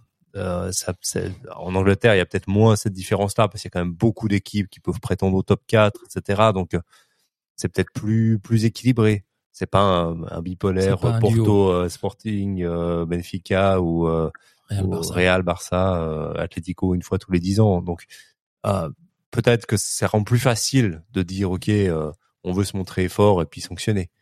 Maintenant, il faut voir effectivement ce qu'il aurait reproché, il faut voir les preuves qu'ils ont aussi, parce que c'est toujours facile de dire ah il y a ça, ça, ça qui est pas fait, puis après quand il faut aller au devant le tribunal pour défendre les trucs, puis qu'il faut amener les preuves concrètes de ce qui a été fait, etc. Des fois, c'est plus compliqué aussi. Euh. alors Vincent, tu parles avec, euh, t'écoutes un avocat qui parle, donc euh, je pense que c'est pour ça qu'il est très très euh, méfiant sur sur les 111 enfreins à la 115. 115, voilà. Est-ce que quand tu quand, ah, quand, quand tu vois, excuse-moi, quand tu quand tu vois ça, est-ce que tu as un petit peu peur que que finalement euh, l'équipe soit rétrogradée et ça et ça influe sur le moral et puis sur le, la performance du joueur? Ou bien est-ce que euh, on est quand même assez euh, tranquille en disant bon attendez les gars c'est beaucoup de bruit et pas beaucoup d'effets? Alors je pense actuellement je pense pas que les joueurs ils sont concentrés là-dessus ils font leur job ils pensent à, au match et après il faut les laisser le temps comme ça a été dit il y a beaucoup de conditionnels maintenant et je pense que la communication est telle que qu'on reçoit des informations euh, souvent avant les. on reçoit beaucoup d'informations, on se fait des scénarios, on fait déjà, ça nous permet de discuter. Mais moi, je suis plus euh, d'avis, il faut attendre et puis voir si des sanctions sont prises. Ben, j'espère qu'elles soient prises. Après, il faut que ce soit pris partout parce que je pense que c'est un peu le problème du foot aujourd'hui. En fait, on met des règles, mais on trouve des, des, des solutions d'éviter un peu les règles, etc. Et je pense qu'il y, y, a pas mal de clubs qui sont un peu dans cette zone grise. Donc, euh, si, si vraiment euh, les choses sont faites jusqu'au bout, ben, ben, tant mieux. En fin de compte, euh, s'il y a des règles, il faut les respecter. Je pense que les joueurs, ils sont, ils sont dans leur, dans leur, dans leur bulle, dans leur boulot. Mais je pense pas qu'ils regardent trop ça pour le moment. Après, voilà, il faut pense que le joueur, il doit être concentré sur ce qu'il doit faire. Et puis, une fois que si des sanctions arrivent, bah voilà, ils assumeront les sanctions, ils prendront les décisions qu'ils doivent prendre. Si quelqu'un veut partir ou doit partir, ce sera des choix qui seront faits après. je pense pour le moment, c'est important qu'il reste concentré sur, sur, sur le championnat. En tout cas, du côté de l'Angleterre, euh, il y a les, les six derniers qui, qui sont concernés par la relégation et c'est plutôt chaud patate. Et puis, euh, bah, en haut, on a bah, ce qu'on disait avant, hein, des équipes comme Newcastle, comme Brighton, Tottenham, euh, qui sont euh, à l'affût, et un Manchester United, euh, Michael, qui reprend bien des couleurs. Hein. Ah, bah, Manchester. On... Depuis le départ de CR7. Beaucoup, beaucoup critiquaient le départ de CR7. Beaucoup disaient que cet entraîneur n'allait pas réussir. Et ben, comme Tudor en France avec Marseille, il est en train de faire montir tout le monde et il est en train de monter cette équipe gentiment. Euh, il a un Rashford qui est absolument en feu depuis son retour de la Coupe du Monde. Euh, Sancho vient de revenir et grâce à grâce au retour de Sancho, ils ont évité une défaite hier soir à Leeds. Euh, non, c'est franchement c'est c'est une équipe qui joue bien en ballon. Avec Casemiro qui Casemiro, bon, là il, il, a pris un carton rouge, il va être suspendu les prochains matchs. Je sais pas si c'est pour un ou deux matchs, mais en tout cas, non, franchement, c'est une équipe qui vraiment commence vraiment à jouer bien au ballon et qui obtient les résultats qui euh, il y a deux ans ils les obtenaient pas. Michael, euh, euh Michael, ça, y est, Stéphane. Vincent, j'ai deux chroniqueurs, je confonds leurs noms. Imagine-toi le, niveau de fatigue de cette émission. Ouais, écoute, quatre, tu vas être embêté, hein. Quand je vais être quatre, je vais devoir leur donner un numéro. Alors, euh, Stéphane. Euh, bah en fait, je, je m'interroge avec euh, de, de, savoir, Vincent, toi, tu as, tu as le contact avec Granit, euh, Chaka à Arsenal. Euh, comment, comment t'as vécu, comment il a vécu et, et toi par, par, par interposition euh, ce qui s'est passé à Arsenal avec lui, où il a été, euh, il a vécu quelques moments difficiles euh, avec les supporters, et puis il a été soutenu par par Arteta quand il est arrivé. Il l'a un peu forcé à changer de rôle, mais au final pour pour le mieux en tout cas sur les résultats d'Arsenal. Comment est-ce que comment est-ce que tu as vécu ça à travers Granit dans les relations que vous avez? Alors c'est ben ce qu'il a vécu lui, c'est difficile. On en a parlé hein, assez régulièrement parce que c'est vrai que l'équipe nationale a un rythme où généralement tous les deux trois mois on se voit, donc il y a la possibilité de discuter. Et, et, et sincèrement, moi je pense que c'est incroyable ce qui s'est passé en fait parce que si on pense qu'il était capitaine, il y a eu ce moment où il est sorti, il était sifflé, il a lancé le, le, le brassard maillot.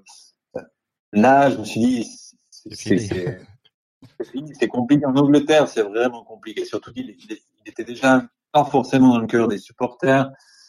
Et après, c'est, il a eu la chance. Je pense qu'il y a deux choses. Il y a, la première chose, c'est lui, c'est-à-dire c'est son caractère, sa force, parce qu'il y a des joueurs qui après ça seraient écroulés. En fait, lui, il a, il a cette force de de renaître entre guillemets, qui n'était pas vraiment facile. Et puis l'entraîneur qui, qui a cru, qui a vu euh, la possibilité, qui lui a dit écoute, euh, j'aimerais que tu, tu, tu essayes encore. Et, et, à la fin, voilà, les deux mis ensemble, ça, ça a amené, ça a amené quelque chose de bien. Après, c'est clair qu'il y a eu aussi un contexte différent. Il y a eu des nouveaux joueurs. Si on compare l'Arsenal de maintenant à celui de, il y a deux ans, c'est, c'est pas la même chose. Donc, euh, ça court beaucoup plus. Il y a beaucoup plus d'intensité. Je pense que euh, maintenant, il y a un peu l'équipe que l'entraîneur voulait depuis le départ. Et donc pour Granit, c'est aussi c'est aussi plus facile à s'intégrer. Et, je pense, c'est clair que je pense que ce qui s'est passé, tout le monde peut pas le, surmonter. En fait, il était il était vraiment très très très fort. Et lui, c'est clair, c'est un joueur qui qui s'exprime, qui dit ce qu'il pense en fait. Granit, c'est quelqu'un de très spontané. Et, et ça, ça, fait partie de son caractère. C'est-à-dire des fois on dit il faut tourner cette fois la langue avant de dire quelque chose. Lui, c'est quelqu'un quand il s'il a quelque chose sur le cœur, il doit le dire. C'est aussi important pour lui de le dire. Et dans notre monde, c'est pas toujours euh, pas idéal ou apprécié. Donc, euh, donc des fois, on préfère les personnes qui, qui se taisent mais qui le pensent très fort plutôt que les gens qui, qui le disent. Alors que, alors que, en fin de compte, des fois, c'est mieux de, de, vivre avec des gens qui nous disent en face directement ce qu'il y a plutôt que, ouais, que le penser très fort. Donc, euh, lui, il m'a impressionné, je veux dire, dans, sa force. je pense qu'il a, il a eu aussi le moment idéal, la personne idéale avec euh, son entraîneur qui, qui, a permis ce, ouais, cette renaissance parce que c'était, c'était vraiment, euh, je sais pas, une fois, non, une fois, mais... Ouais, dans un mauvais ouais, je c'est pas la renaissance du phénix, mais celle de l'aigle. ah, je garderai le phénix. bon, on n'est pas écouté euh, toutes les latitudes. Personne ne veut parler de l'aigle. Euh... il y a des mots, il y a des mots qui sont devenus tabous dans vocabulaire. on doit faire attention à. C'est impressionnant. Euh... Disons qu'ici à Genève, on a un problème parce que celui qui vole dans la patinoire, c'est toujours l'aigle et c'est pas le, le, phénix. Donc euh, c'est vrai qu'on a un peu okay. peine à l'oublier, nous, l'aigle. Donc euh, parce qu'il signifie quelque oh, chose de positif. Nous, on l'aime bien. Oh, on l'aime bien. Puis, puis, puis, il peut finir sa carrière chez nous. Oui, bah, bah, pas de souci. Ouais, pas Pourquoi de pas il peut, il peut arriver au Servette, ça ira très bien. Il n'y a pas de problème. Ah, j'ai une petite question. Euh, nous, on est servétiens, Vincent, et, et on n'a pas beaucoup de, de, joueurs sélectionnés en équipe nationale. Est-ce que est-ce que c'est c'est c'est un effet de mode ou bien comment allez on va le mettre un petit peu on va déjà les garder pour le, pour Ouais, c'est vrai qu'ils partent tous ça ça aussi. On voulait les retrouver ailleurs. Il y a beaucoup d'anciens servétiens qui sont en équipe nationale, ils peuvent répondre. ouais, quand même, il y en a. Hein. Ah ouais, c'est ça. Denis, euh, Patriote, euh, c'est clair, je pense que bah oui, les dernières années, les, les talents servétiens ou les talents genevois sont pas restés longtemps à Genève, ça c'est ça c'est sûr. En fait. Après, je crois que depuis que je suis en équipe nationale, j'ai jamais eu un sélectionneur qui, qui faisait les sélections en fonction de, de, de, de où venaient les joueurs ou est-ce qu'il y avait plus de joueurs d'une d'une région ou de l'autre. C'est clair, les journalistes le font régulièrement à chaque rendez-vous, combien sont remontés, combien sont super combien sont Ils tiennent une comptabilité, Et, hein. oui, après, je crois que ça, dépend de tellement de critères aujourd'hui, mais c'est clair que à Genève, il y a toujours, je pense, depuis des années, il y a toujours eu des talents. Mais c'est clair que beaucoup sont partis, euh, sont partis rapidement. Et, le fait de partir rapidement, pour moi, c'est une difficulté supplémentaire pour le joueur. Ils, partent, trop tôt. Ils partent trop tôt. Ils, sortent de leur de leur bulle familiale euh, sportive. Est-ce que ça c'est aussi un problème euh, dont tu parlais Je me rappelle à, la conférence qu'on avait eue avec toi, où, de plus en plus jeunes, enfin de plus en plus de jeunes partent trop jeunes? Oui, bah trop, c'est toujours une, euh, c'est subjectif en fait. Euh, nous, avec la, la, fédération, avait fait des, avait fait des statistiques dans les dernières années quand il y a eu début en fait des, joueurs qui partaient après quelques années d'expérience, on pu commencer à faire des statistiques. Et en fait, je crois que le seul joueur qui est parti tôt, qui a fait vraiment une carrière, c'était c'était Johan euh, Djourou, qui était parti avant de s'imposer en première équipe. Et, la fédération disait toujours, c'est important qu'un joueur s'impose en Suisse, dans, sa première équipe, dans l'équipe de sa région, fait un peu d'expérience et parte après à l'étranger avec un autre statut que de partir à 16, 17 ans euh, comme, comme jeune, en fait. Et, et pourquoi est-ce que c'est mieux de s'imposer? Parce qu'en fait, généralement, c'est plus facile d'arriver au haut niveau dans sa région. Euh, généralement, le jeune de la région, on va le pousser, on va tout faire pour qu'il arrive parce que c'est aussi quelque chose d'important pour la région si un jeune il part à 16 ans euh, ou à 17 ans en Angleterre, en Italie, en Espagne, euh, il va arriver dans une structure où, où il sera un, des joueurs parmi tous les joueurs qui doivent arriver. Les autres, ils vont pas lui ouvrir le chemin. Hein. Personne va dire, écoute, euh, vas-y, euh, prends la place, la place devant moi. Donc la concurrence est énorme. Et je dirais en Suisse, on n'est pas forcément euh, prêt à vivre cette concurrence. En fait, on est dans un pays privilégié. On, on a, on a de la chance en fait. On, ne s'en rend pas toujours compte, mais on a, on a, on a beaucoup de chance. Et, et alors quand on va à l'étranger où la concurrence est rude, où on ne fait pas de cadeaux, euh, pour certains joueurs, euh, une grande majorité, c'est difficile à vivre. On se retrouve seul, jeune, et, et on n'a plus d'amis parce qu'en fait, euh, voilà, peut-être qu'on a certains avec qui on a une bonne relation, mais on est tous concurrents en guillemets. Donc, euh, c'est pas évident. Et si on regarde les jeunes qui sont partis euh, vraiment jeunes, eh ben c'est difficile de ouais, de trouver qui réellement a fait une carrière. Parce que beaucoup ils se sont perdus alors qu'ils étaient des talents à 16 ans. Euh, certains jouent plus au foot ou d'autres jouent dans ont des difficultés à retrouver un club. Donc c'est pas évident. Alors, on parlait de, de, de, de championnats comme l'espagnol et l'italien, c'est ce qui nous reste un petit peu à couvrir avec euh, le portugais, euh, même si au Portugal, on sait que Benfica et Porto se tire la bourge, ils vont se la tirer jusqu'à la fin. Euh, en, en, en, Italie, euh, les gars, Naples, euh, avec un Osimé qui saute maintenant plus haut que notre ami Cristiano Ronaldo, euh, c'est gagné d'avance là parce que euh, il joue à un niveau qui est, qui est extraordinaire. Ouais, ça paraît difficile. Bah, je pense qu'effectivement, ça, paraît, ça paraît difficile. Naples a quand même 13 points d'avance sur l'Inter et, et a pas l'air de, de, faiblir dans le rythme. Hein. Ils ont ils ont la meilleure attaque, ils ont la meilleure défense euh, et euh, ça et, ça, ça tourne. Donc tous les euh, week-ends c'est des beaux matchs. Et tous les week-ends c'est des beaux matchs et tous les week-ends tout le monde attend ce titre depuis depuis Maradona. Diego Armando Maradona. du coup, je pense que ouais, c'est l'année ou jamais. Si s'il craque maintenant et puis que il perd tous les points, ce qui peut arriver. Hein, ça t'est arrivé en Suisse à, à IB euh, deux fois, ça fait erreur. Euh, d'avoir un matelas plus que confortable d'avance et puis de, de, tout perdre au fur et à mesure de la saison pour euh, pour finir perdre au dernier match euh, tout ce qui tout ce qu'ils avaient. En tout cas, ils ont un jeu quand même qui. Mais c'est vrai que là, reste quand même intouchable. Bon là, le prochain match, ils jouent contre le dernier, si je me trompe pas, et puis euh, l'Inter vont jouer aussi à Sampdoria qui, qui a de la peine. Euh, est-ce que est-ce que tu as l'occasion de voir le jouer Naples, Vincent? Euh, Oui, j'ai vu j'ai vu quelques matchs. Et? Bah, comme, comme tout le monde. Alors, je prends l'exemple du, du, match contre la où ils ont gagné 5 à 1, si je ne me trompe pas. Ouais. Euh, bah voilà, c'est un peu la, quand il y a une dynamique positive d'une équipe, il y a tout qui fonctionne. Et, si on regarde ce match, c'est pas le 5 à 1, c'est pas le reflet du match en fait. Nab, tout ce qu'ils ont fait, ça a bien fonctionné. Et, et quand une équipe a, fonctionne comme elle fonctionne maintenant, ben voilà, tout fonctionne. Et tire, euh, on fait des trucs incroyables et puis on marque.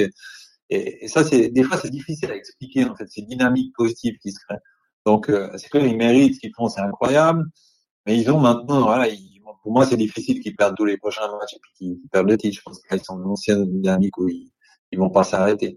Mais c'est, assez incroyable parce que, ouais, en début de saison, c'était pas forcément les, les favoris. Quand on regarde les noms, quand on regarde les noms des, des joueurs, c'est, voilà, je pense que maintenant on commence à connaître les joueurs, mais au début de la saison, si on demandait les titulaires, euh, beaucoup ne connaissaient pas les joueurs. Et, et là, c'est incroyable ce qui est en train de se passer. Je pense que c'est bien pour l'Italie aussi, parce que ça, ça amène du changement. Milan l'année passée, c'est peut-être Napoli cette année, ça, ça redonne un peu une vie à ce championnat qui avait été dominé euh, pendant plusieurs années par, par la Juve.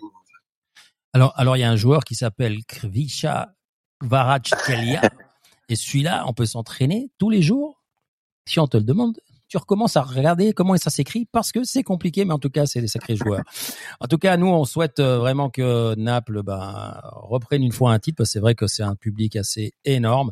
Euh, il nous reste le championnat espagnol, alors vite fait, euh, le, portugais, on en a parlé, hein, et puis le championnat suisse, vite fait. Et ensuite, Vincent, eh ben, on va passer au quiz parce que euh, ça se fait tard et autant euh, nous on a faim et j'imagine que chez toi ils vont dire mais qu'est-ce que tu fais au téléphone autant de temps encore euh, ce soir?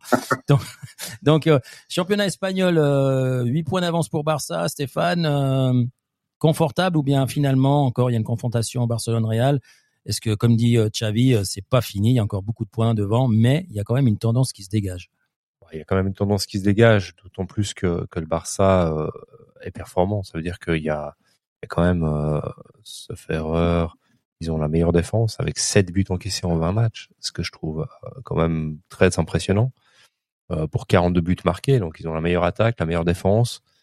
Ils produisent quand même du jeu euh, intéressant. Ils ont plus vraiment d'enjeux européens. Ils vont jouer encore en Europa League, mais au final, c'est pas forcément l'objectif du club. Donc il aura peut-être la, bonne idée de faire tourner un petit peu son contingent là.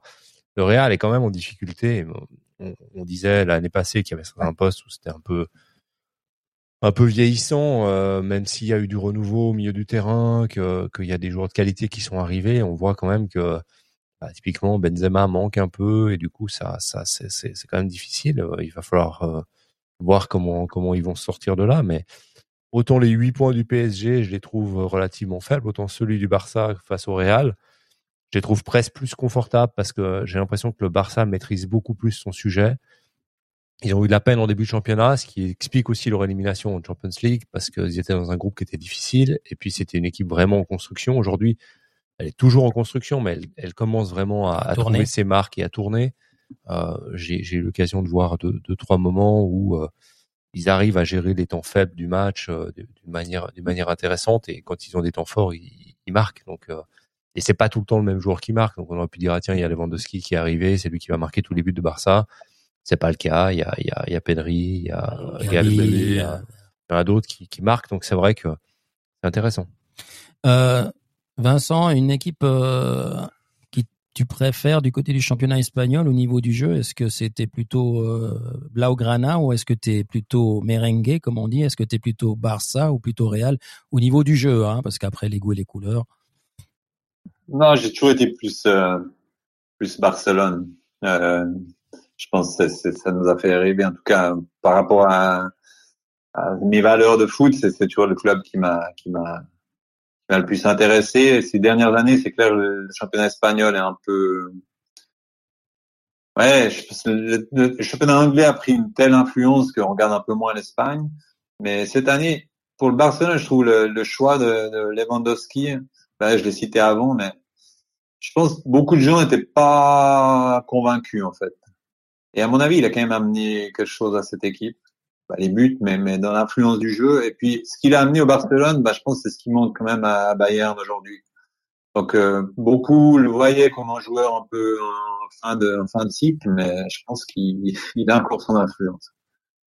Alors un championnat espagnol euh, qui euh, reprend malgré la finale de la Coupe du Monde des clubs, hein, euh, avec un avec un Atlético euh, Bilbao qui va être plutôt sympa. Donc euh, on va dire que ça va se jouer entre le Barça et le Real parce que derrière ça ça a un peu de peine, hein, ça a un peu marqué le pas. Et puis euh, ben, le championnat pour le Real reprendra plus tard puisqu'il est du côté du Maroc à jouer une finale contre une équipe qu'on pensait être le Flamengo et qui finalement ne le sera pas. Donc, est-ce que tu arrives à me dire l'équipe qui va jouer contre le Real? Alors, c'est Al Ali, Al Hilal, je sais plus Ouais, laquelle alors, des il y a- deux. Il y en a une des deux qui a joué en demi-finale et l'autre qui les jouera Voilà, en finale. c'est les ont- Saoudiens. Ouais, c'est des Saoudiens, donc Voilà. c'est pas Al Ali, c'est Al Al Hilal. Voilà, Voilà. ouais, bon, allez. C'était c'est- pas trop mal. C'était pas trop dur quand même. Euh, on a, on a le, le championnat suisse et après on termine avec un, on va faire, on aura un petit hommage de la part de Michael. On peut penser aussi en pendant du championnat suisse à Miroslav Blazevic qui nous a quitté également, qui était un grand personnage non seulement en Croatie mais également en Suisse. On se rappelle de lui comme un grand entraîneur et un joueur également.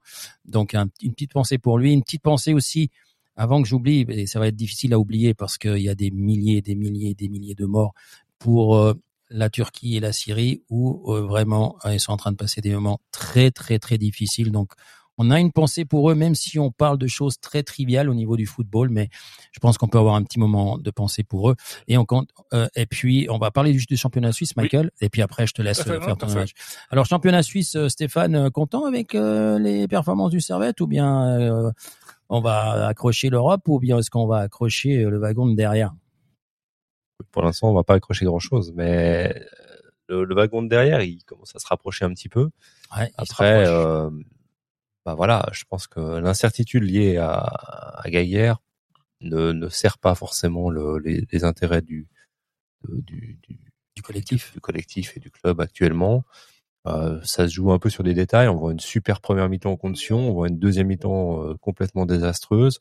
On voit une entame de match à Saint-Gall qui est pas bonne du tout.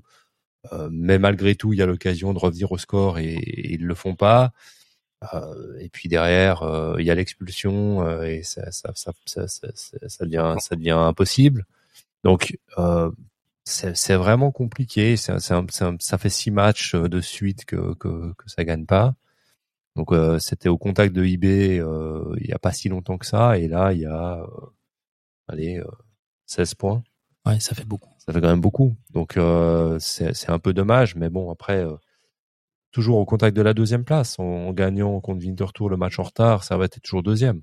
Mais évidemment euh, le titre c'est envolé. Ça sera pour Et une autre année. euh, et puis bah voilà, il reste il reste aussi euh, la coupe. Il y a y a aussi d'autres choses à aller jouer, mais il faut il faut retrouver un petit peu plus de, de, de concentration sur sur les phases défensives pour éviter les erreurs qu'ils ont eues dans ces derniers matchs et parce qu'ils ont quand même offert beaucoup de cadeaux depuis depuis quelques temps sur euh, sur des phases euh, offensives adverses qui n'étaient pas forcément très dangereuses mais qui se retrouvent à, à se transformer en but avec euh, Ah oui, alors Sion, ils peuvent dire, choses, ils ont dit euh, merci 15 fois. Hein. ouais mais puis Sion euh, ben bon Ah, ça il y a- montre il y pas grand chose.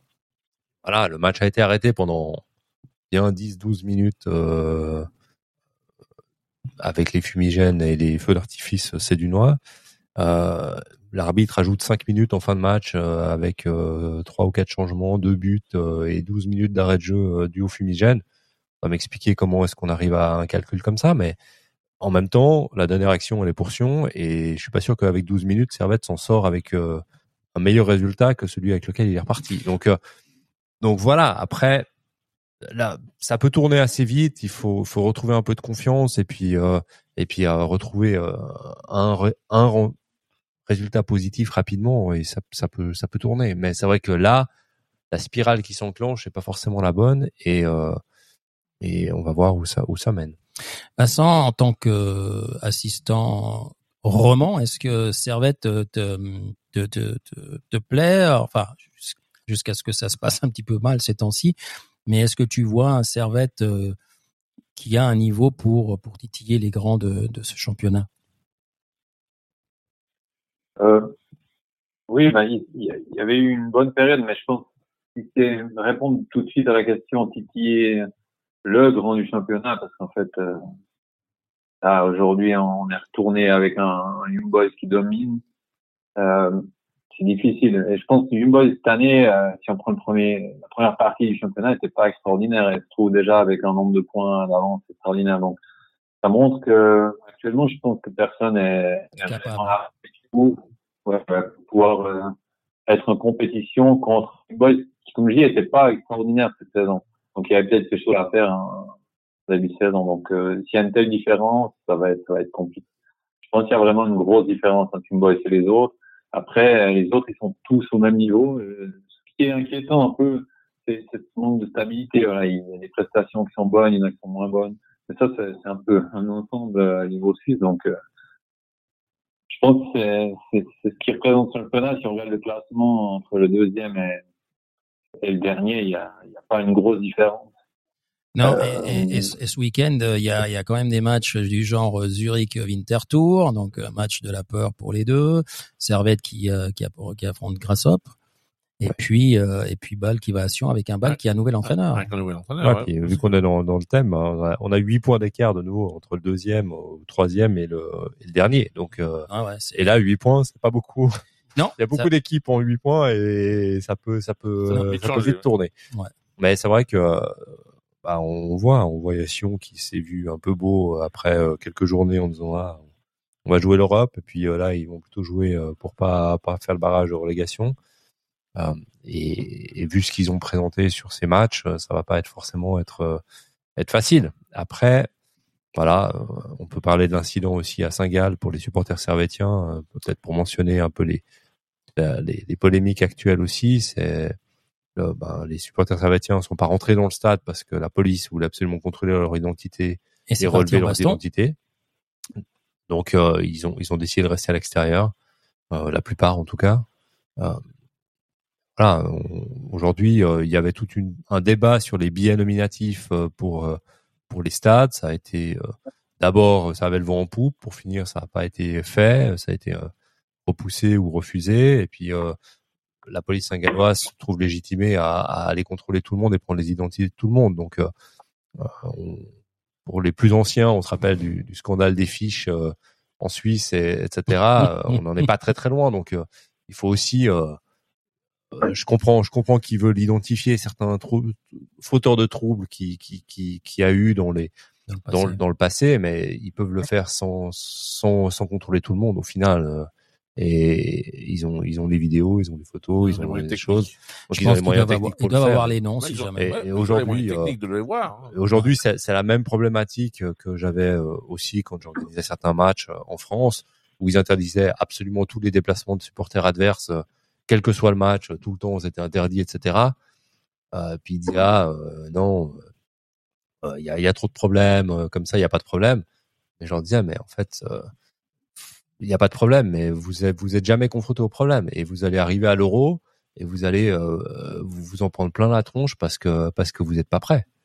Et non non c'est bon on est prêt et tout. Puis moi j'étais à Marseille, j'organisais le match à Marseille, premier match de l'euro, Angleterre Russie. Je pense que les policiers marseillais étaient, hein. ils étaient contents de pas avoir eu d'entraînement toute la saison avec les supporters du PSG, de Lens, de hein. Lyon et tout ça. Euh, je pense qu'effectivement, il n'y avait pas d'incident en France, mais euh, on voit maintenant comment ça se passe euh, quelques temps après, quand il y a de nouveau les déplacements. Et, et... En tout cas, il y avait pas beaucoup de monde à Marseille, euh, de, de, Parisiens à Marseille. Hein, C'était interdit, donc voilà. Ouais, mais bon, de nouveau, tu, tu, tu c'est pas dans l'esprit, c'est pas dans l'esprit du football. Tu fais que cacher le problème et repousser le problème à d'autres moments, à d'autres endroits, à d'autres on dira à nos, à nos policiers c'est Saint-Gallois la prochaine fois qu'on leur envoie les fiches avant, comme ça ils peuvent les vérifier et puis ils nous laissent rentrer. Euh, Vincent, on arrive gentiment euh, au bout de cette émission. Euh, je sais pas si tu as passé un bon moment parce que tu pas encore raccroché, donc euh, je pense que ça va pour l'instant. Alors j'ai Michael qui a un petit euh, un petit message pour un ami qui, qui, qui est parti trop tôt comme on dit et qui était un gars de la radio. Donc je, je vais lui, lui laisser céder la parole pour qu'il lui adresse ces mots qui sont euh, très touchants. Merci. Donc, c'est un hommage pour un animateur radio parti rejoindre les ondes étoilées. Gérard Coyman, animateur sur les ondes à Radio Lac, Radio Cité, One FM ou Framboise, pour en citer que quelques-uns. Géco dans la radio a décidé de nous quitter en ce mois de février. Ce passionné des ondes, créateur de site internet et fondateur de la première association de pilotes de drones airshoot.ch était un ami qui m'a transmis un peu sa passion du micro et m'a aidé à créer et gérer le site de le site internet de la section féminine du CNF Cybernet Confignon jusqu'à ce que le club décide de faire qu'un seul site, un site officiel. Sa voix ne sera plus entendue sur nos ondes FM, mais au-delà, à ne, à ne pas douter, il va continuer à animer. Salut l'artiste et merci pour tout.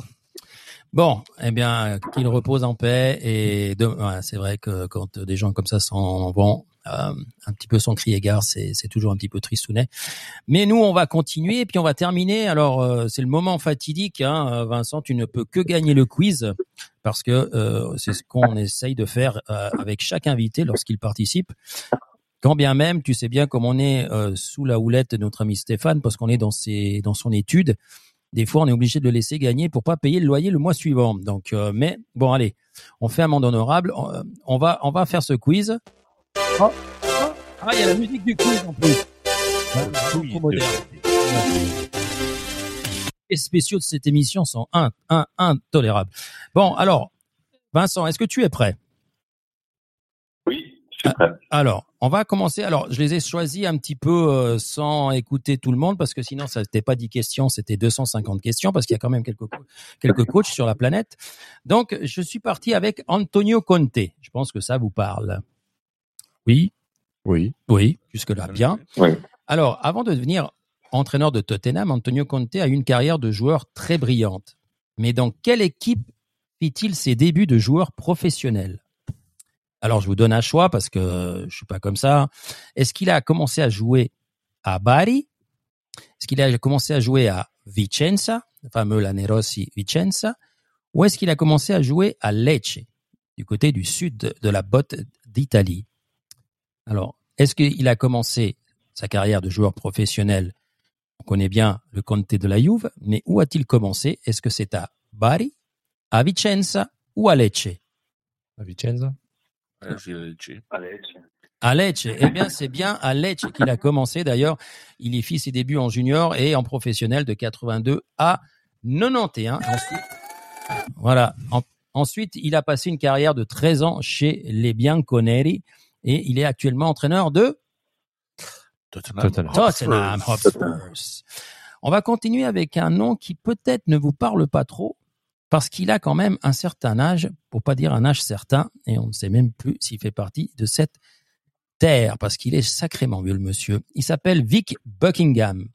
Il fut l'un des meilleurs joueurs de Tottenham dans les années 30-40. Mais Vic n'est pas dans la liste des 50 meilleurs entraîneurs de certaines publications footballistiques.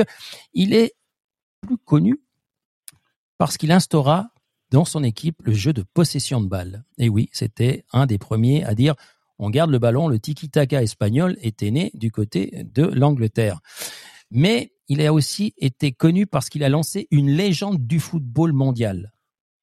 Alors, quelle légende ce gars-là a-t-il lancé Est-ce que c'est Kenny Dalglish? Est-ce que c'est Osvaldo Ardiles? Ou bien est-ce que c'est Johan Cruyff? Kenny Dalglish. Kenny Dalglish? Ouais, je suis pas sûr.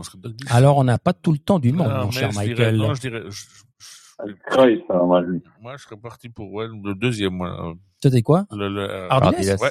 euh, euh, un Vincent, Ardiles, un Cruyff et un Dalglish. Vincent a dit, Creu- euh, Vincent a dit Cruyff? Ouais, Ouais. c'est ça. Eh pas ben, le troisième. Ouais, ben Vincent a raison puisque euh, il avait été entraîneur de l'Ajax en 1964 et c'est lui qui avait mis sur le terrain le jeune Johan avec une carrière dont on n'a pas besoin de parler puisque c'est quelqu'un qui est une légende du monde du football. Je continue avec un nom inconnu et puis après je vous parlerai des, entraîneurs plus connus. Il s'appelle Bill Nicholson et il est considéré comme une légende également du côté de Tottenham. Il a précédé les Bob Paisley, les Matt Busby, les Sir Alex Ferguson et même Wenger. Mais après une brillante carrière au sein des Spurs, il il est devint entraîneur. Mais combien d'années passa-t-il sur le banc? Est-ce qu'il a fait 15 ans sur le banc, 20 ans sur le banc ou 26 ans sur le banc de Tottenham Hotspurs? Alors 20, parce qu'en tout cas, euh, on- Alors 20, 20. Ouais, je dirais 20 parce qu'il avait pas dû faire plus que Wenger à Et 20. à Arsenal. Et, et, et Vincent? 15 au hasard. Eh ben au hasard, c'est 26 Waouh. Et euh, Ah. il y gagnera une première ligue, trois FA Cup, une coupe des coupes et une coupe UEFA. Donc le gars, quand il a laissé son poste d'entraîneur euh, après 26 ans, je crois qu'il a dû trouver quelque chose à faire parce que il était plutôt occupé pendant ces années-là. Quand on, quand on, est-ce que tu te vois toi faire 26 ans de banc, Vincent? Et je sais pas si aujourd'hui ça serait encore possible. sincèrement. C'est quand même un, un- un autre stress, un autre, un autre rythme. quoi. Et c'était une autre époque, exactement. Il y avait moins de, mé- il y avait moins de médias à l'époque. Voilà, Moins exactement. de. Alors, alors on va parler de Luis Aragonés. Je pense que ça te parle un petit peu. Euh, on le surnommait El Sabio de Hortaleza, le sage d'Hortaleza, un, un quartier hein, de, de, de, de Madrid. Avant de connaître le succès de la Roja, avec qui l'amena au titre de champion d'Europe en 2008, avant de laisser les rênes de cette équipe tiki-taka à Vicente del Bosque, El Sabio de Hortaleza, surnom révélateur, a entraîné neuf clubs différents de 74 à 2004. De tous les clubs qu'il a entraînés, un seul n'est pas espagnol. Mais de quel, cl- enfin, de quel pays s'agit-il? De quel club s'agit-il? Est-ce que ça, il s'agit d'un club en Grèce? Est-ce qu'il s'agit d'un club en Turquie? Ou est-ce qu'il s'agit d'un club en Autriche? Alors, il a entraîné que des clubs espagnols à Allez. part. En, pardon? Par élimination, je dirais Turquie. Turquie. Ça me semble plus Ouais, j'ai plus plausible que les deux. Ah, moi, j'ai pour, pour, Autriche. pour faire différent. Eh ben, c'est bien la Turquie puisqu'il avait entraîné euh, à- en 2008 et 2009. Il est décédé en 2014 des suites d'une leucémie. Il avait été au centre d'un scandale également qui avait motivé, lorsqu'il avait motivé José Antonio Reyes au terme d'un d'un- avec des termes un peu insultants, euh, racistes, mais finalement sortis de leur contexte. Ça aussi, à l'époque, euh, c'était la spécialité des journalistes. Ils avaient pris juste les mots qu'il fallait pour vraiment le critiquer. Et puis, il avait été défendu par un joueur, Marcos Senna, un joueur de couleur qui était en équipe d'Espagne, pour euh, lui dire que finalement, ce mec-là n'était pas ce qu'on disait de lui, un grand monsieur. On continue avec un certain Diego Simeone. Je pense que ça vous parle aussi. Après quelques courtes expériences de coach en Argentine, Simeone, si, Simeone, Si- Simeone, pardon, n'est pas venu tout de suite à l'Atlético de Madrid, malgré ce qu'on pourrait penser, puisque ça fait quand même un bail qu'il y est. Il avait été joueur, il y avait été de quelle équipe avait-elle est-elle non, excusez-moi, je me suis planté de ligne. Ça, ça, ça, c'est arrivé à Pedro la dernière fois. hein. C'est bien. Fais une Pedro. Je fais une Pedro là. Dans quel dans quel club européen fit-il ses premières armes sur le continent européen? Alors, est-ce que ce fut à Palerme? Est-ce que ce fut au Cercle de Bruges? Ou est-ce que ce fut à Catagne Catagne. Catagne, Palerme. Palerme. Pense que c'est italien, hein, mais Palerme aussi. Eh ben, c'est Catagne. En fait, une équipe qui est aujourd'hui en Série D. Donc euh, A, B, C, D. Vous voyez à quel niveau elle est, mais qui à l'époque, en 2011, eh ben était euh, était en Série A, en première division. Mais euh, la faillite et puis euh, des matchs truqués ont fait qu'aujourd'hui, eh ben, ils ont été encore relégués l'année passée de Serie C en Serie B. Après, on va du côté de Jupp Heynckes. Ça vous dit quelque chose? Oui? Alors, entraîneur à succès allemand, celui qui fit les beaux jours du Bayern, Borussia et Real Madrid, pris sa retraite en 2017 pour sa dernière pige au Bayern en 2017. Il est sur le banc pour 26 matchs. Mais combien de victoires obtient-il avec les Bavarois cette année-là? Sur les 26 Est-ce qu'il fait 20 victoires, 22 victoires ou 24 victoires? 24. 24. J'ai 24, 24. 24, eh ben, c'est 22 victoires avec trois défaites et un nul. On se rappelle euh, euh, avec euh, ces Champions avec le Bayern et avec le Madrid. En fait, il permettra au Real de Madrid de remporter une nouvelle Champions en 97 contre la Juventus de Zidane, un titre attendu depuis 1966. Donc, on a vraiment eu de la patience. Hein Mais bon, c'est inférieur. On va du côté de Mario Zagallo. Alors, Mario Zagallo, c'est quand même une légende du football argentin. Après, on arrivera à Didier Deschamps. Après, on arrivera à Vincent Cavin. Et après, on arrivera à Murat Yakin. Je sais pas si ça vous, les deux derniers, ça vous dit quelque chose, les deux Ouais. T'as dit Argentin pour euh, Zagallo euh, Zagallo, euh, brésilien. Ah bon, Ouais, ouais, c'est-. Ouais, c'est, Ouais, c'est- je on pense que- lui-même, là. Ouais, ouais, ouais. Non, mais tu sais, Acosta, Sinval, euh, ils parlent comme si c'était des frères. Et puis après, nous, on mélange les équipes. euh, surtout, ouais, ouais, Je bah, pense voilà. que Pelé et Maradona ont arrêté de jouer au ballon en haut. Là. Ils sont en train d'écouter l'émission. Ils se sont arrêtés cinq minutes pour aller boire une bière. Bon, alors. Ancien joueur de Flamengo et de Botafogo dans les années 50 et 60, il est aussi connu pour être l'entraîneur à succès qu'a connu la sélection brésilienne. Mais de quelle sélection fut-il l'entraîneur lorsqu'il gagna la première de ces deux Coupes du Monde? Il a gagné deux Coupes du Monde en tant 70. qu'entraîneur. Est-ce que c'est en 62, en 70 ou en 2004 Alors j'ai un, t'as dit quoi? 70. 70. Ouais, Michael? 70 aussi, ouais. 70. Quand aussi. hein. Exactement, il fut le coach de cette merveilleuse équipe du Brésil, vainqueur de l'Italie au Mexique, avec des Pelé, Carlos Alberto, Tostao, Rivellino, Gerson, Jairzinho. Mais il gagna également, en tant que joueur, deux Coupes du Monde, dont celle de, 60, de 58 et celle de 62. 62. Donc le gars euh, savait un peu, il connaissait un peu le football, hein, un, un- un grand monsieur. On va aller du côté de Didier Deschamps. Avant, on se rapproche de la Suisse. Hein. Avant, on revient sur la France. Déjà joueur champion du monde, il entame sa carrière à Monaco, l'emmenant en finale de la Champions en 2003. Mais il fut aussi entraîneur de Marseille lors de leur dernier titre. Mais quand est-ce que l'OM gagna son dernier titre de champion de France? Est-ce que vous voulez des dates ou bien ça vous... Allez, Comme ça, je te dis 2009, mais donne-moi des dates. alors Je sais 2009, pas de. je- 2009, 2010 ou 2011. Comme ça, on est un peu dans le- la bonne Ah, vois, je, fourchette. je suis pas loin en tout cas. Ouais, ouais. Alors 2009. Ouais, je vais te dire 2010. euh, Non, alors tu peux possible. pas changer de, de- de- c'est pas possible. J'ai envie de dire 2011. Ah, Moi, je en 2009, alors. Voilà. et voilà, et voilà. Et toi, t'as dit 2011. Ouais. Ouais, bah c'est 2010. euh, le gars qui change. Non, mais c'est pas possible. Alors, je sais pas si vous vous rappelez quel joueur il avait à cette époque-là, mais il avait un Morientes, Valbuena, Bernard Fa, Heinze, Lucho González, Mandanda et un certain Hilton. Vittorino Hilton. Hilton. Exactement. On arrive à la neuvième question et on va parler d'un certain monsieur Vincent Cavin. Ouh. Je sais pas si ça te parle, Vincent, mais on a. Bon, C'est alors, surtout, non, mais tu réponds, tu réponds à la, der- tu réponds en dernier, s'il te plaît, hein, parce que je pense que tu dois quand même connaître la réponse parce qu'elle n'est pas très difficile cette question, pas pour toi en tout cas. Alors il commence sa carrière de joueur du côté d'Yverdon avant de rejoindre le LS, mais c'est au Tessin qu'il va trouver son bonheur. Dans quel club met-il fin à sa carrière de footballeur pour embrasser la carrière de coach avec le Team Ticino avant de devenir en août 2021, eh bien, monsieur assistant de Murat Yakin. Est-ce que c'est il met sa carrière, fin à sa carrière à Chiasso, à Bellinzona ou à Azzurri?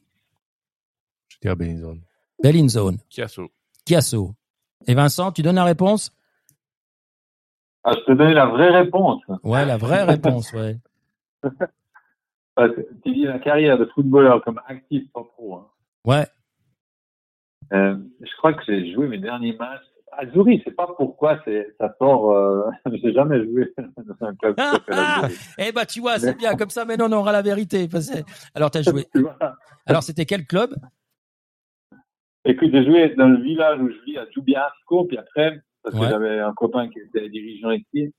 Et puis, euh, j'ai joué aussi à Mesoc, mais j'ai joué deux matchs parce qu'un copain avait, quand, mais quand j'avais, j'avais arrêté de jouer, en fait. Je pense que le dernier club pour qui j'ai été qualifié, sans compter les vétérans, les seniors, c'était Mesoc, quoi, en fait, au Dans Bon. les Grisons.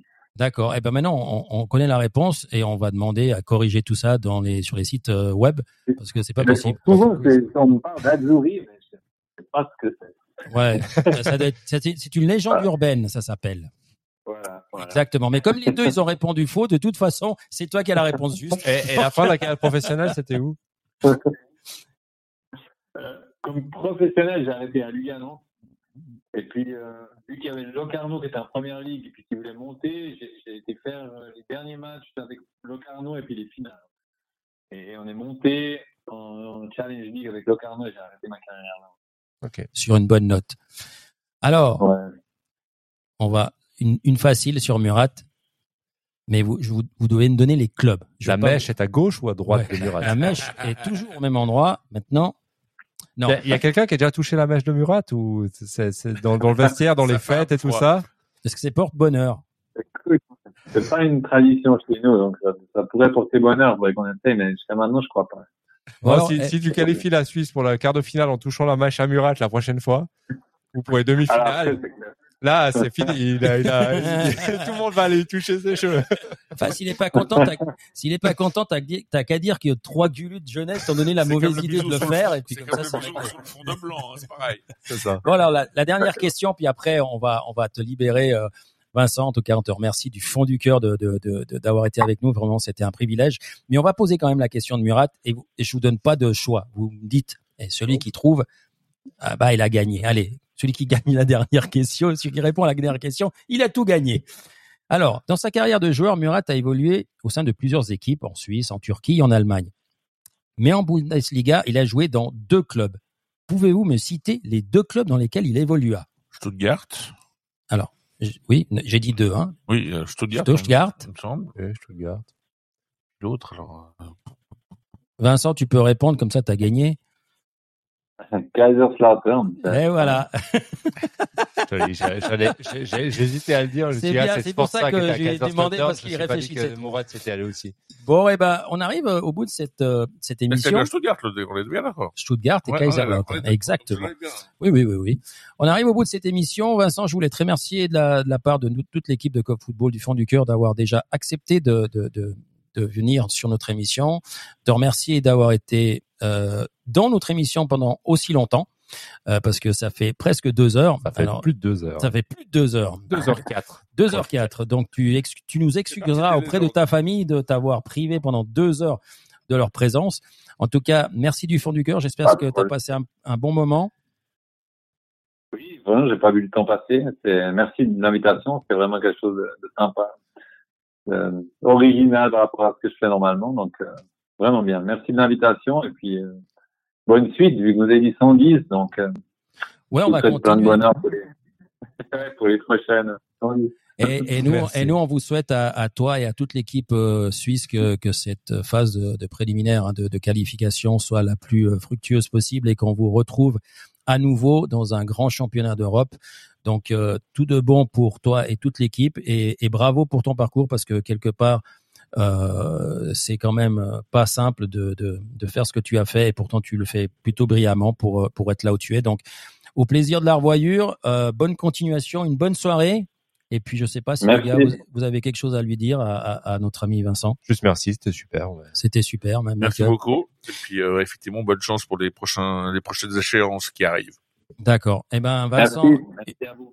une très belle soirée puis euh, et puis à bientôt. À bientôt. Bonne soirée à vous aussi. Merci beaucoup. Bye bye. Bye bye. Bon, eh bien, euh, on arrive au bout. Euh, t'as coupé là ou t'as pas coupé? Non, non, j'ai pas T'as pas coupé Non. J'ai oublié de lui demander la, la- une, une musique pour finir la. Voilà. Bon, on aura moins de problèmes avec On les va droits mettre de. national, non? On va mettre l'hymne national. Sur nos mots. Euh, alors, on a dit qu'on allait le mettre, mais ouais, ouais. Je vous laisse faire la suite. Oui. Alors nous, on va, ré- on- nous, on va réserver directement pour aller manger un truc là, parce que là, euh, c'est limite, limite. Ouais. hein. En tout cas, euh, on vous souhaite à tous une, une très belle soirée. Merci euh, quand vous nous aurez écoutés, hein, parce que c'est sûr, ça sera sur podcast euh, ce soir ou demain. Euh, on vous retrouve la semaine prochaine, certainement avec un photographe. Non, la semaine prochaine, euh, c'est quoi la semaine prochaine? C'est déjà presque les vacances, hein? C'est juste la semaine avant les vacances, le 16, ouais. Ah ouais, le On n'a 16. pas d'invité pour l'instant. On n'a pas d'invité pour l'instant, mais on en aura après les vacances. Mais euh, euh, tranquille, on va trouver quelqu'un. En tout, fait, en tout cas, belle soirée à tous. Merci On va parler Michael. Du service féminin. Bon, Ah oui, ils reprennent le championnat. On, parle. On parle tout le temps, on dit qu'on parle tout le temps du football féminin, puis là on n'a pas parlé. Voilà. Bah oui, mais on était quand même plutôt occupés. Hein. Oui, Donc, mais euh. Et contre Zurich en plus. Exactement. Donc, euh, euh, match, au sommet. Euh, si on gagne, eh ben on explique qu'on est les meilleurs, mais il faudra quand même aller batailler pour les playoffs. Donc ça c'est la, la petite partie. c'est à 16h. Et c'est à domicile, donc c'est Du côté de la Fontenette. Exactement. 16h, c'est quand? Dimanche? Ce dimanche. Dimanche 16h, mais le servette euh, euh, masculin, il joue à quelle heure? Sauf erreur, il joue samedi, si je me trompe pas. Samedi ou dimanche? Je pense qu'il joue samedi en fin de- fin d'après-midi, mais je te T'es dis sûr? ça tout de suite? Non, je suis pas sûr. Parce que moi j'ai l'impression qu'il joue dimanche aussi, alors peut-être Non, il joue à 18h contre Grasse Père. Mais dimanche? Non, samedi. Samedi? Ah ok, bon, bah, Voilà. ça va. Il se marche pas sur les plates-bandes. Non. Alors, euh, bah, vous pouvez aller voir deux matchs Crona, quoi. Un le samedi et un le dimanche, par exemple. Un à la Praille et l'autre à la Fontenette.